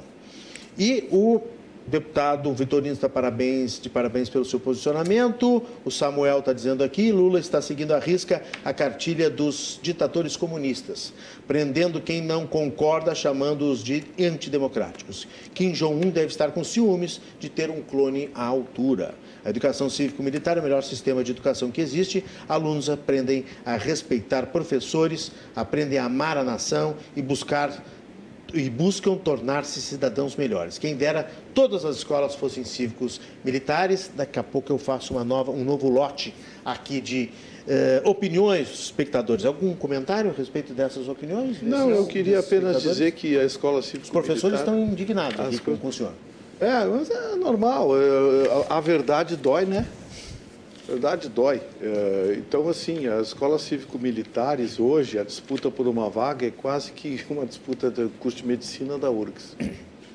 Os pais estão procurando muito as escolas cívico-militares pela formação, pelo respeito, as crianças ganham o uniforme, enfim. É, um, é, um, é ao contrário do que as pessoas imaginam, não é uma escola de formação militar, é uma escola de uh, formação de princípios, de regras claras onde é proibido a professores ficar aplicando teorias políticas para crianças de 9, 10, 11 anos. Eu acho que esse processo de maturação... De novo, injúria e difamação com os professores. Não, né? não estou cometendo injúria e difamação nenhuma. A senhora, a senhora olha os vídeos aqui e vê as pregações que são feitas para crianças. Por favor, não é. A senhora está tentando Deputado me jogar Vitorino. contra os professores. Ah, o maior exemplo disso é que o CEPERX, que é Tem o representante dos professores... Tem que resolver se tu defende ou se tu ataca os não, professores. Não, não, eu defendo os professores não, não, de verdade, eu não defendo militantes. Eu defendo professores... Os professores porque eu conheço não dezenas, são militantes. centenas são militantes de... pela causa da educação. dezenas, centenas de professores que não têm oportunidade, que têm que ficar de boca fechada dentro de escolas porque são comandados por ideologia. Se abrirem ah, tá. a boca e se manifestarem, perde em qual sentido? Perde Enaltecendo não quê, perde retiro, perde não sei quê. Não, não, não tem, que gritar Lula livre, senão não, não ah, vai a lugar tá. nenhum. Aliás, ah, senhores desculpa, professores, ninguém vou, nem as pedras vou só lembrar uma coisa, né? vou só lembrar uma coisa, senhores professores. Quem criou o piso dos professores Uh, o ministro que criou o piso dos professores, quando foi governador, se recusou a pagar o piso dos professores. E, coincidentemente, era do partido da ilustre deputada. Deu 76% de aumento, né? Em quatro anos depois, os oito tá anos. Tarso Genro. Tarso é, Tarso não Genro. pagou o piso dos professores. É, deu 76% de aumento Nunca sem pagou o piso. mexer na carreira. Nunca pagou o piso. E depois o governo, os nunca apoiados pelo deputado. Eu nunca apoiei governo Sartori nenhum. Sartori e Leite. Qual é? Lá, Sartori apoiado por mim, Leite apoiado por mim. Eu fui um dos maiores críticos do Eduardo Leite pelas barbaridades que fez na pandemia. Zero o Sartori. O, o, o, não, mas eu só estou dizendo. Esses, esses querem Vitorino, criticar, critiquem. O que eu quero dizer é o seguinte: zero de reajuste esses senhores, dois. Zero. Senhores. Tá? E aí atacou a carreira Rio, e acabou com a carreira. O Rio Grande Vitorino. do Sul, o Rio Grande do Sul nunca teve um governador conservador de direita. Santa Catarina nunca teve um governador de esquerda. Comparem como está a economia e o IDH dos dois estados. Eleito, no caso, né, deputado? Eleitos. Na, na, na, Eleitos, teve uns indicados. Ah, pois eu ia dizer militar. quantas vezes foram indicados de direita pela ditadura militar. Não, não vem, Vitorino. Essas teses caem uma atrás da outra. Não, Deputada, o importante são, são, é que são mais de 30 honramos... anos de democracia e a esquerda arrebentou com a educação. O problema deles é que nós honramos a carreira, nós fizemos todas as promoções na carreira. Nós fizemos dois concursos públicos num único governo. Eles não fazem. É tudo contratado temporário, professores que são demitidos. Eram mas demitidos eles quem? Um mas eles quem? Eu nunca tive Os um governador de direita aqui no Rio Grande do Sul. Ah, o senhor não defende governo nenhum, então o senhor defende Nárnia. Não, não, não. Não, não o senhor defende Nárnia. Governo de direita aqui no Rio Grande do Sul? Quem é de direita? Cita um governador não, de direita. pior, o senhor defende Bolsonaro, que não respeita ah, professores. Eu respeito... Eu, Aliás, que botou Eu respeito ministros, e defendo o maior presidente ministro, que o Brasil teve. Cujos ministros da educação do, do ofereciam ouro para ouro, ouro o ouro que ele diz que a Só Dilma quer falar é responsável. ministro da Educação. Ministro da Educação o, saiu preso. O, o, os ministros ministro do Lula. da Educação, os ministros os do Lula. ministros do Lula foram os melhores, criaram sim, universidade. Tudo, a maioria preso, respondendo não, a processo na justiça. Me fala presidente. quantos processos não, respondem a ministros do Bolsonaro. E eu falo defende, quantos respondem. Defende, os, os, defende os ministros, os ministros da sua ideologia. Do, Lula, do, do, Bolsonaro. Defende os ministros da Educação ataca, do Bolsonaro. A senhora ataca. A senhora ataca. Mostra os méritos deles. Sim. O que eles fizeram? E qual é o mérito que o senhor fez? Não, Qual é o mérito que o teve, fez? Quantos ministros Qual é o mérito que o senhor fez? Nós criamos o, o senhor Bolsonaro, universidades. O senhor Bolsonaro criamos teve 400... dois anos de escolas fechadas. Em quatro anos de governo, teve dois anos de escolas fechadas por causa da pandemia. 400... E quem não queria voltar, quem não queria voltar, quem não queria a volta, era a sua ideologia, que não queria que voltassem para a sala de aula, então, os alunos. Deixa eu só Tem te criança lembrar, que vai pagar por resto da vida. do Lula, 400 institutos federais, escolas técnicas que vocês amam. Até, vamos ensinar, porque a gurizada não sabe fazer, por isso que os jovens não entram no mercado de trabalho, não, não, não tem formação técnica. Pois o Lula, um técnico, foi, fez 400 institutos ah, federais não, não, com os seus ah, ministros não, de educação. Não me aplica, não, não me aplica. Ah, não? não, São Sofia, reais. Não me aplica. São reais. 400 escolas. Não, não no me Brasil, aplica, sim. Sofia. Não, não, não. Tu não foi na assim. Restinga? Tu viu não faz o assim. Instituto Federal da assim. Restinga? Não dá uma de Lula. O Lula que chega, conhece? atira o número, ninguém confere. Não, eu só ah, quero não, saber, Vitorino, se tu conhece o Instituto Federal da Restinga. Se tu conhece tá o Instituto Federal que está aqui Ah. na antiga Mesbla.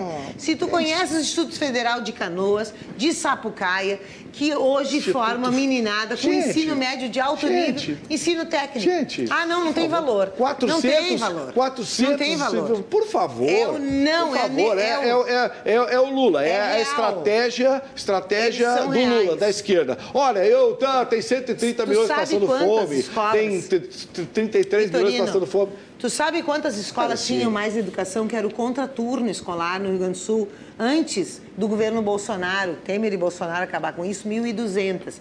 1.200 escolas com dinheiro federal recebiam a meninada no contraturno, com tecnologia, com, com futebol, esportes, lazer, com informática, com música. A senhora sabia que a gestão das escolas primárias, a gestão da escola primária, o ensino básico Vitorino. fundamental é feito pelos Tu estados? defende. A senhora sabia? O governo federal manda dinheiro. Tu Onde é defende. gasto é responsabilidade Não, não, não. dos estados. Não, não entrou mais Responsabilidade dos estados. Acabou o dinheiro. Sim, sim. Eu não defendo acabou o dinheiro, não. A senhora, Tirou como professora e, e guru dos professores, deveria saber que a gestão de Ó, escola fundamental crise. e primária, isso é feito por Educação município. básica. A educação vai feita por estados e municípios. Deixa eu só te, então, te informar. As escolas federais Que a educação técnicas, básica, isso é, que é é, são ensino casos fundamental isolados. e médio. Universidades, isso é- isso é federal. Não, Instituto, ah, ensino federal, educação básica, a educação infantil, a educação, ensino fundamental e médio, obrigação da União é complementar.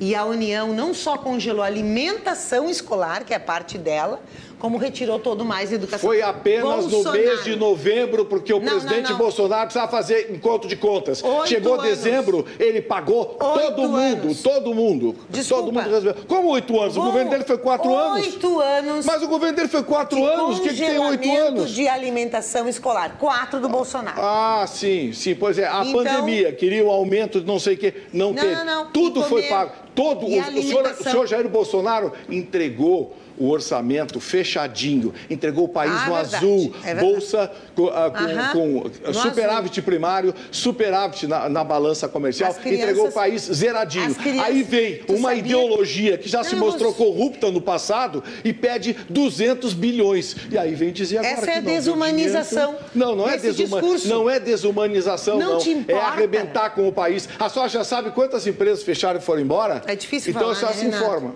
Então, eu Deputados, só queria te dizer que o estado do Rio Grande do Sul é o segundo estado com maior número de crianças desnutridas que baixam no hospital que entram no hospital por desnutrição. Esse é o resultado do azul que ele diz, tá. porque é um azul mentiroso. Isso é chutometria. Porque é um azul é chutometria. Não gente. é chutometria. Os estados do Nordeste, tem estados do Nordeste não, que a situação é dramática. Não, o, o Maranhão do, do, Flávio Dino. É o segundo. Maranhão do Flávio Dino é, é, é, o segundo, é o segundo não, pior IDH não, do senhor. país. o Ceará está entre os quatro piores IDHs do país. Esses governadores Gustavo viraram Vitorino. ministro. E ela quer me convencer Pessoal, que a gente vai viver nada. isso. Eu só vou pedir para o pessoal verificar isso no, ah, verifiquem dados, na Folha de São Paulo, que é bem legal, Folha de São Paulo. Que estão disponíveis. Deputados. O Rio Grande do Sul e no Brasil, Renato, as crianças aumentou exponencialmente as crianças que são internadas por desnutrição. Esse é o resultado do azul, do tal do, do teto de gastos, mas assim, ó, para pagar as grandes fortunas, para pagar a dívida brasileira, o governo não é federal. Não é verdade, ó, a maior concentração de renda não, no país foi no governo do PT. Não, Procurem para ver os, os empresários beneficiados, os, os, os senhores uh, empre, empresários que era a agência de propaganda do governo. Não, o governo teto investe. Não é verdade. Mas é para pagar os juros da dívida, nenhum teto. Juros da dívida que foram saúde, criados pelo PT. A, a o PT saúde, criou essa dívida, arrebentou com a economia brasileira. A saúde perdeu 20 bi ao ano no governo Bolsonaro. E as Deputado. pessoas esperam um ano e meio por uma cirurgia não é básica. Verdade, não é verdade, não é verdade. O Pergunta governo tá Bolsonaro tá tirou dinheiro de onde não existia para pagar a pandemia, para pagar a orgia para governadores. Governo até agora, até agora o consórcio Nordeste, liderado Bolsonaro, por partidos de esquerda, não explicou como é que consumiram 50 bilhões sem receber um respirador. O governo Bolsonaro falar em governo Bolsonaro, o governo Bolsonaro repassou o governo Bolsonaro liberou mais de 100 Central bilhões de reais durante a pandemia. Vitorino Deputado. sabe muito bem, só para encerrar, porque ele disse que a dívida nós que aumentamos, que quem colocou os juros lá em cima em 13,75, que ele diz que hoje está mantido, é a política de liberação de autonomia do Banco Central do governo Bolsonaro, para controlar a inflação que disparou no governo Bolsonaro. E esse juro aumentou a dívida exponencialmente. A senhora não sabe que a inflação foi provocada pela pandemia? A senhora não sabe que o país parou? O país parou, né? o mundo Muito parou. Bem. O Brasil foi o primeiro Obrigada país a sair. respeitar que eu termine a frase. Sim, mas a, mas a, senhora a senhora está tá construindo uma não pode construir uma é inverdade. esses juros deputada. que vocês aumentaram. Nós temos que trabalhar com fatos. A senhora disse que eu não tenho tira fundamento. eu estou trazendo fundamento. Tira da saúde, tira da assistência social para pagar as grandes, as grandes fortunas. Este é o governo Bolsonaro. Sim, o, o governo morte, Lula começou tão bem que a primeira obra vai para a Argentina. O seu dinheiro, da o seu morte. dinheiro, bilhões de reais, Não, senhor, vai para a Argentina via BNDES. O senhor sabe o que é BNDES? Desculpa, o BNDES deputado. é o caixa do PT, assim como o, Desculpa, a Petrobras foi o caixa do PT. dizer, deputado que... estadual. Primeira obra aqui no Rio Grande do Sul, BR-116, dinheiro do governo federal anunciado pelo ministro. Ok, okay. É, vai ser mais uma placa inaugurada deputado. e nunca Lula, completada. Vai ser uma placa, mais uma, uma placa Uma ponte do, do Guaíba, PT. que é uma placa, né? Sim, sim. Que uma nunca, BR-101, que, que, não é foi, placa. Não foi terminada ah, nenhuma gente, delas. Quem terminou foi o governo Bolsonaro. A ponte do Guaíba, quem terminou foi o governo Bolsonaro. Só, só inauguram placas. segunda ponte Só inauguram placas. Deputados, deputados, deputados. Que bela placa, Se vocês falarem ao mesmo tempo, o espectador não consegue É que ele entender. não consegue que não eu consegue fale, ele então, atravessa todas as minhas Então calma, vamos dar uma respirada, o debate está quente, está bom. para o deputado Mas respirar. vamos com calma. Deixa eu só pedir desculpas para Clarice Dalmédica, é o nome dela mesmo, Dalmédica, eu duvidei, achei que tinha sido um erro de digitação, é o sobrenome. É o sobrenome. E ela está dizendo o seguinte, faltou dizer que o deputado Vitorino é extremamente desrespeitoso, está tentando desqualificar a deputada Sofia no tema educação. E isso é desrespeitá-la. Fala o deputado, desqualifica o magistério, uma lástima e diz que o senhor precisa se retratar. Mas a banca paga, a banca recebe. A Laura Brissa diz que votou no senhor, acredita que vai fazer um grande trabalho na Assembleia e que a deputada Sofia quer dar uma moral aqui no programa. Conheço bem essa petezada quando for um governo, colocar aparentada nos órgãos públicos sem competência nenhuma. Até gente para abrir buraco em estrada virou diretor é, aqui ela usa um outro termo que é ruim, muito desrespeitoso, virou diretor de órgãos públicos. Que vergonha, abraço da Laura Brissa. Depois eu leio mais opiniões. Uh, eu queria perguntar para a deputada Sofia a opinião dela. Uh, eu li essa notícia em férias, vocês me desculpem se eu volto, um tema que pode estar um pouco defasado, se bem que não, não passou ainda porque está sendo discutido. Essa alteração que o governo estadual está fazendo na questão da nota de, do aluno reprovado, a chance dele fazer uma nova prova, a, a mesmo depois de reprovado, e a média pode ser menor do que o 7, né, que é que segundo a Lei de Diretrizes Bases da Educação, a LBDE, recomenda, que é nacional, né? Eu não sabia. LDB. LDB. Não, mas não eu tem não nota sa... mínima nacionalmente. Não tem? É em cada Ah, um, então não, por isso que o Estado pode sistemas, E a senhora acha que isso é uma boa? Para evitar não, olha, a evasão eu escolar? Eu sempre acho. Nós é uma iniciativa da Secretaria Estadual de Educação, é, né? Eu faço uma análise que é a seguinte. Faltou muito investimento da educação no pós-pandemia. Não tem projeto do governo estadual não tem, em vez de aumentar horas nas escolas dos alunos, nós ficamos com menos professores, com falta de professores, com péssimas condições uh, físicas das escolas, transporte escolar. Nós teve 600 alunos que terminaram o ano em novembro, gente, porque a parte do transporte que é responsabilidade do governo não consegue fazer. Então o governo não fez os investimentos pós-pandemia, ao contrário. Então nós tivemos muita evasão escolar, nós temos muita lacuna para recuperar. Então, o fato de chamar é, por uma segunda época, que antigamente chamava segunda época, mas é, ela, ele não é ruim, não é ruim, porque é uma mobilização dos estudantes, dos pais, dos alunos, as mães. Então, mas o que, que o governo diz? Ah, que vai ter uma semana de atendimento aos alunos na escola. Nós não vimos nada disso. Provimento de professores nesse período, nada disso, nada disso. Quer dizer, uma mera aplicação de prova, não sei qual é o efeito que vai ter. Nós entendemos que a aplicação de prova e uma chance para continuidade, não ter rupturas, é importante desde que tenha um plano de trabalho para esse menino, para a menina que vai avançar com defasagem, mas principalmente o método. Né? Os diretores foram chamados em férias, ó, façam isso. Não, não pode ser assim. A medida lá em dezembro. Então, tu tem que fazer um processo que, que seja trabalhado pela escola, pelos professores. Só que a Secretaria Estadual não está fazendo isso. Ela já aprovou essa mudança e já está beneficiando Exatamente. os reprovados de 2022. Não, não, eles vão fazer provas na semana que vem. Já estão fazendo, né? É, vão não, fazer é semana agora. que vem. É Tudo bem, mas vem. já vão fazer mas não tá reprovados. É, não tá, é para os reprovados mas não está oferecendo aquele, aquela, aquele período de recuperação. Pô, de adaptação, tempo né? tinha, né? Um período de recuperação, de retomada. Porque, bom, tem que prover de profissionais que estão no seu período de férias, porque ninguém tem mais recesso, é 30 dias. Né? Então, mal feito, muito mal feito. Eu não posso dizer que não é legal dar uma nova chance para os alunos e alunas. Está muito mal feito, devia Mas ser construído ser bem, bem com as trabalhado. escolas, exatamente. Muito bem. O deputado Gustavo Vitorino não leva fé no governo não, não, Eduardo eu, Leite? Eu é oposição que... ferrenha? Não, não, não, não, não. Eu, eu sequer me coloco como oposição responsável. Oposição raivosa, não. Oposição responsável também eu não gosto da expressão, porque ela traz um preconceito. A palavra oposição traz um preconceito. Eu me coloco como independente. Se o governador tiver uma proposta interessante e que beneficie uh, aos gaúchos, o que é beneficiar gaúcho? É proposta boa para policiais, professores, médicos, enfermeiros, pessoal da saúde. Esse tripé saúde, educação, segurança, para mim é fundamental. Se o governador tem propostas interessantes para esses profissionais, para esse segmento, eu vou votar com o governo do Estado. Se ele tiver propostas para uh, uh, nichos uh, ideológicos, guetos eleitorais, aí eu vou me colocar contra, e particularmente pautas de costumes, eu sou bastante, bastante restritivo. Eu acho que é preciso se ter respeito por todos a diferença deve ser respeitada sob todos os aspectos. Então, o fato de alguém pensar diferente de você não o faz melhor e nem pior. Faz diferente e precisa ser respeitado. Então, eu me coloco como independente, disse isso pessoalmente já ao governador. Eu, eu, eu, eu passei quatro anos criticando o governador Eduardo Leite por várias coisas que eu acho que ele errou.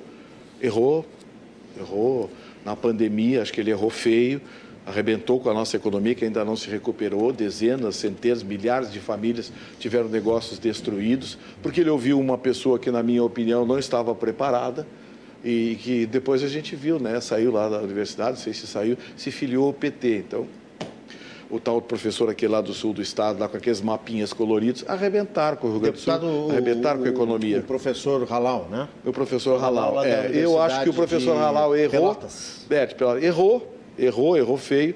Ele foi o guru do Eduardo Leite. Então eu, eu passo. Ele coordenou, só para lembrar que ele coordenou uh, a pesquisa que o governo se baseava para ver a questão das regiões. Né, é, é, mas isso trouxeram a tese da, da, daquela escola, da, da, da, da uh, escola Imperial, Imperial School lá. A Imperial College Imperial de College de Londres, que na verdade foi uma tese que nunca teve aplicação na prática e a gente viu que não funcionou. E hoje a gente sabe que muitas das coisas que foram feitas durante a pandemia não tiveram o resultado desejado, mas cobraram uma conta muito alta. Então, assim, eu, eu desejo, honestamente, que o governador faça um bom governo, porque eu não sou de torcer contra o, o, não sou de torcer contra o piloto estando dentro do avião. Isso se aplica ao seu Lula e se aplica ao senhor Eduardo Leite. Agora, não dá para fugir da realidade. Se o Lula fizer o que fez da outra vez, vai dar certo. E se o Eduardo Leite insistir em fazer o que ele fez da outra vez, também não vai dar certo. O que me surpreende é ver a esquerda se colocar contra o Eduardo Leite já se colocando como oposição aqui no Rio Grande do Sul, quando foi a esquerda que elegeu Eduardo Leite. Porque o coeficiente eleitoral do Eduardo Leite é o mesmo do Edgar Preto. Uhum. A diferença foi mil votos, dois mil votos, uma coisa assim. Os dois têm o mesmo coeficiente eleitoral. Não, então, a esquerda elegeu Eduardo Leite. E hoje, o engajamento da esquerda é, e hoje, que, que, elegeu, que elegeu. Leite. E hoje, se colocar contra o Eduardo Leite de forma raivosa, na minha opinião, é uma incoerência. Mas também cobrar coerência Mas é forma esquerda. raivosa essa Não, é. oposição, é. deputado? Acho interessante essa, essa, esse maniqueísmo, dizer que a oposição é, é quem não quer ver que aconteça e que, que, que dê certo, muito menos raivosa, né? Nós é, nos consideramos oposição porque nós não estamos no governo, nós estamos fora do governo, entendemos e não concordamos com o projeto Eduardo Leite, é de Estado mínimo. Apoiaram sim. na eleição, mas decidiram não ser Apoiamos governo. Apoiamos no segundo turno, veja mas decidiram não ser governo. Nós fomos, não fomos para o segundo turno por um detalhe, 2.500 votos, né? É, Edgar Preto e Pedro Ruas fizeram 26% das intenções de votos e fomos decisivos para a eleição sim, de Eduardo Leite, derrota de Onyx e derrota de Bolsonaro aqui no Rio Grande do Sul, porque entendíamos que era muito ruim para o Estado e para o Brasil, porque todos os seus indicadores, inclusive de equilíbrio fiscal, de reservas, péssimos, social, péssimos indicadores sociais e econômicos do Brasil.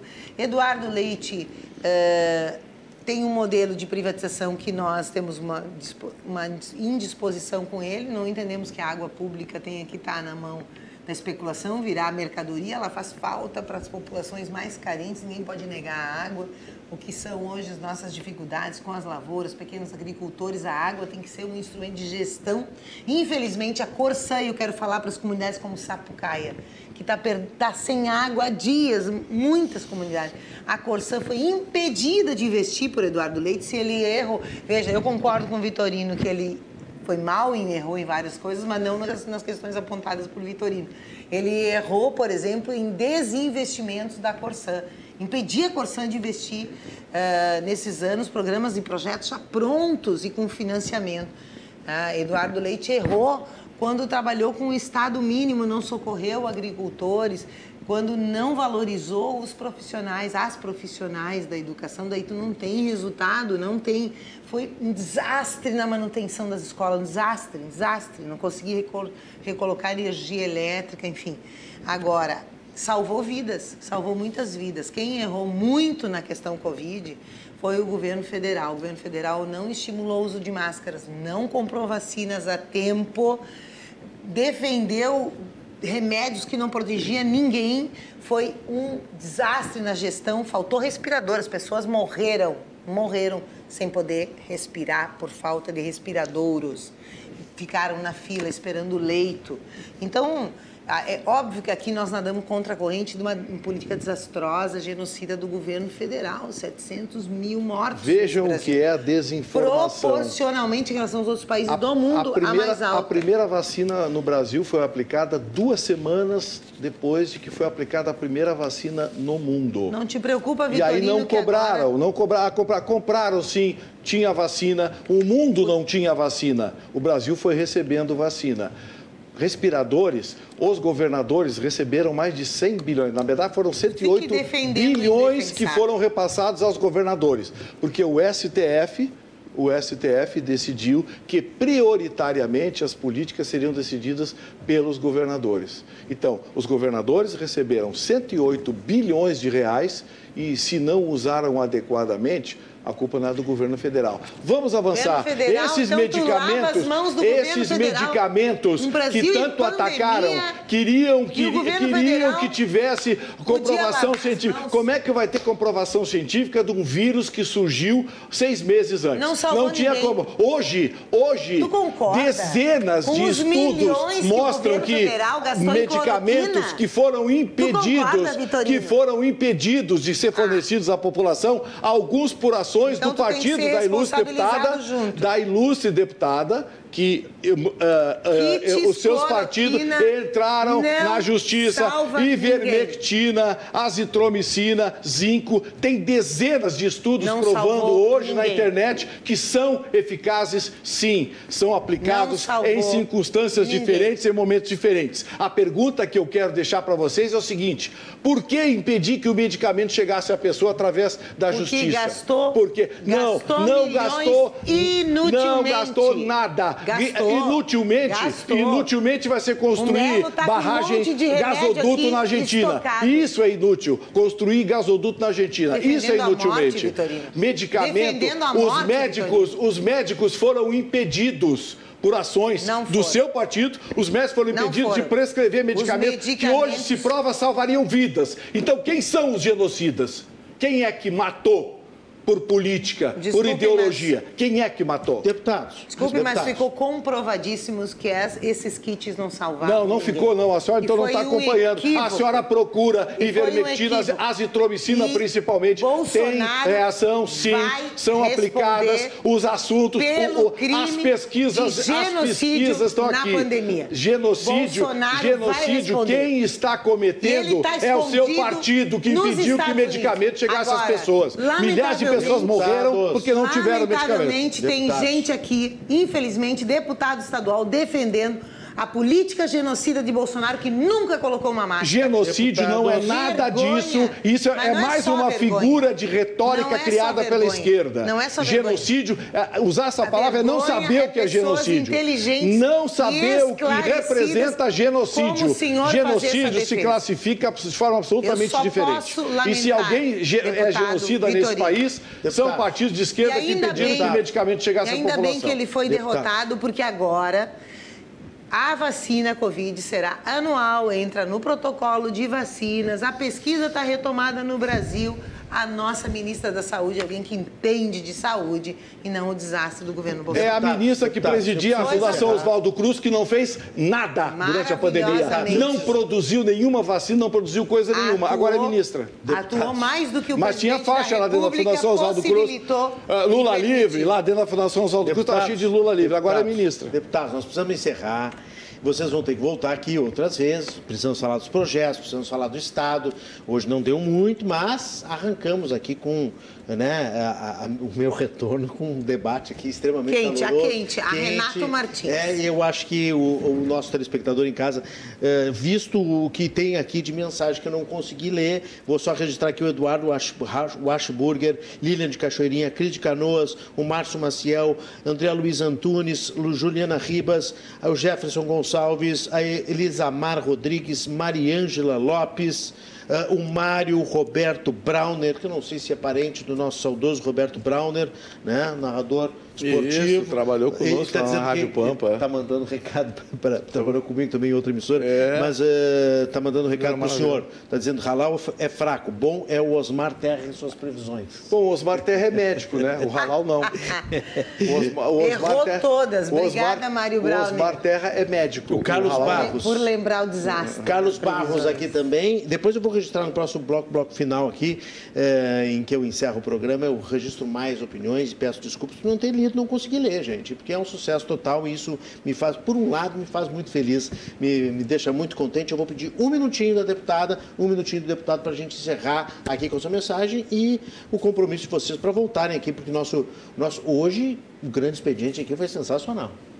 Deputada, por favor. Ah, o grande expediente foi longo. É. Eu, Muito eu mais do que 20 minutos. Gostaria, inclusive, de registrar que está voltando aí a farmácia popular, que foi outra grande perda desses últimos governos, né? Acesso a medicamento, medicamento barato, acesso à medicina, o SUS terá reajuste da tabela, o compromisso do governo Lula, e aí eu acho que é importante a gente conversar sobre isso nesse último minuto, é desafiador. Ele se comprometeu que o imposto de renda será pago a partir de 5 mil reais, porque 2 mil, 3 mil não tem que pagar imposto de renda.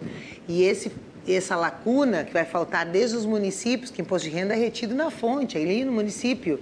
Né? Tem que ser suprida e será suprida no, no, no, taxação das grandes fortunas do sistema financeiro que hoje não paga imposto. Então, o Brasil é, infelizmente, é regressivo o imposto no Brasil. Nós vamos precisar de muita força social para fazer essas mudanças. Mudanças que não vai prejudicar ninguém, só vai construir mais igualdade, mais alegria, mais paz, mais saúde, menos violência. Muito obrigado, deputada Sofia Cavedão. Volte sempre. Claro Aqui na sim. bancada, sempre o lugar uh, aberto, as câmeras à disposição uh, de vocês, nossos deputados estaduais. Deputado Gustavo Vitorino, seu encerramento. Ah, eu quero agradecer aos telespectadores, aqueles que participaram, foi importante a participação, alguns com críticas, alguns opinando. Eu acho importante que se tenha um debate sempre de alto nível e que se tenha esperança. Eu sempre aposto na esperança. Eu vou repetir, eu não torço contra o piloto tanto dentro do avião. Eu até torço para que nós tenhamos outro Lula na presidência. Não acredito, mas torço. É o meu desejo. Torço para que o Eduardo Leite, como governador do estado, também reveja algumas posições que ele teve no último governo e tenha uma visão mais progressista, tenha um olhar para a população, tenha um olhar para a economia, que faça com que o estado cresça. E torço para que as pessoas cada vez menos uh, sonhem com Nárnia, porque as promessas, a gente sabe, elas são muito fáceis, a realidade é outra. Eu peço que você olhe sempre mais para a realidade do lado de fora da porta do que as promessas que entram pela sua televisão, pelo seu rádio, pelo seu jornal. Obrigado, deputado Gustavo Vitorino, mais uma vez pela sua visita aqui. Mas, Vitorino, bom Nárnia, trabalho para vocês. Nárnia é um bom livro, um bom livro que os adolescentes ah, As Crônicas de Nárnia. As Crônicas de Nárnia filme é e Só para não passar tem... que não é um bom é, livro. É que, é, é que é um reino mágico, né? Um reino de fantasia. É, onde tudo é bom, tudo é legal, onde tudo é maravilhoso. Coisas, é aquelas coisas são imaginativas. E voltem os livros. São imaginativas, mas é muito bom. O filme é bem, bem lembrado, o filme e o livro uh, são, são vários episódios, inclusive. Nós vamos a um rápido intervalo, volto na sequência com as últimas notícias e a notícia boa do dia aqui para fechar o programa. Muito obrigado, deputado deputados. O intervalo é rápido e eu já volto.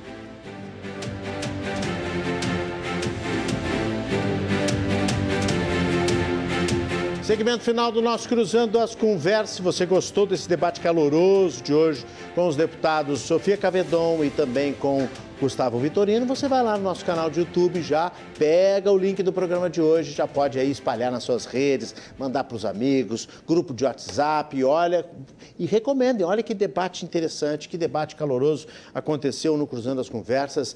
Divulgue o nosso conteúdo inteligente que fazemos aqui todas as noites, de segunda a sexta, às 10 da noite, com reprises no final de semana. Sempre com o apoio do Banrisul, quinzena do aposentado Banrisul, a sua experiência constrói um futuro melhor. José Luiz Oliveira, o Sérgio aqui de Porto Alegre também, a Elisângela Carbonel, Uh, não, olha aqui, ó, é, o, é, o, é o Samir Persson, que está com a esposa Elisângela Carbonel e a sogra assistindo o programa de hoje na Zona Norte de Porto Alegre. Muita gente reclamando do deputado Gustavo Vitorino, que se exaltou, tem gente de, de, uh, reclamando da deputada Sofia Cavedon, que defende cegamente o PT, o Escobar de Renato Escobar, meu xará, de Erechim. Uh, gente, eu não consigo, é só verdinho aqui no WhatsApp, eu não consigo, não lida, só não lida uh, não consigo registrar todas as mensagens. Estou muito feliz aqui de estar de volta e o engenheiro Luiz Lopes está se manifestando também e, e, poder registrar todas essas opiniões de vocês e atestar a audiência que esse programa tem rumo ao seu quinto ano de. Uh, de, de, funcionamento, né, de existência aqui na grade da RDC TV. Notícia boa do dia para fechar o programa, para fechar o dia, o Brasil fechou. Olha, essa é uma notícia da economia muito, muito, muito divulgada hoje. O Brasil fechou 431 mil postos de trabalho em dezembro e com isso o saldo foi positivo no ano de 2022. Passamos de 2 milhões de novos postos de trabalho, ou seja, vagas de emprego no país. O estoque dos vínculos seletistas, ou seja, gente com carteira assinada, atingiu 42 milhões em dezembro de 2022. Teve uma queda em relação a novembro, mas o saldo foi positivo no ano passado e esta é uma baita de uma notícia. Deixa eu mandar um abraço aqui para os aniversariantes de hoje. Também estava com saudade de mandar um abraço. O Eduardo Matos, nosso colega, a Dani Lopes, o Geison Alves, a Carihan, Idair Trape, o Carlos Lampert Filho, o Carlos Redel, nosso colega também jornalista, Ana Luísa Serres, a Sheila Magalhães lá de São Paulo, o professor e o cineasta Carlos Gerbasi, colega jornalista também, mas o meu professor de fotografia lá na FAMEX, um grande abraço a ele, Vitor Hugo Xavier, o Josimar Farina também, outro colega, está de aniversário, e o Tairone Rodovalho. Amanhã, amanhã nós temos mais aniversariantes, dia 2 de Fevereiro também é dia de Nossa Senhora de Navegantes, é dia de Manjá, mas é também o dia de Clóvis Eber, Márcia Dias, Felipe Peixoto, Luiz Carlos Silva Filho, o Marcelo Vaz, Cristiano Sassá, o DJ, o, a Lúcia do Ranes, a Lisley Martins e o Marcelo Gama. Deixa eu mandar um abraço também para o advogado Júlio Sá, que mandou várias mensagens aqui, eu não consegui ler, infelizmente ele ficou no lote de todas as mensagens eh, que eu não pude ler, mas ele está dizendo aqui, retornou em grande estilo, debate quentíssimo muitíssimo abraço, obrigado, Júlio Sá, um abraço também, obrigado a todos pela audiência. Amanhã estamos de volta, feriado, mas a notícia não faz feriado e nós estaremos aqui debatendo política, economia, o Rio Grande do Sul, o Brasil e o mundo no nosso Cruzando as Conversas. Sexta-feira tem confraria, hein? Confraria das Mulheres aqui na RDC. Mas eu espero vocês amanhã para um novo encontro aqui na tela da RDC TV, desejando sorte, saúde e sucesso sempre. Até amanhã. Tchau, tchau.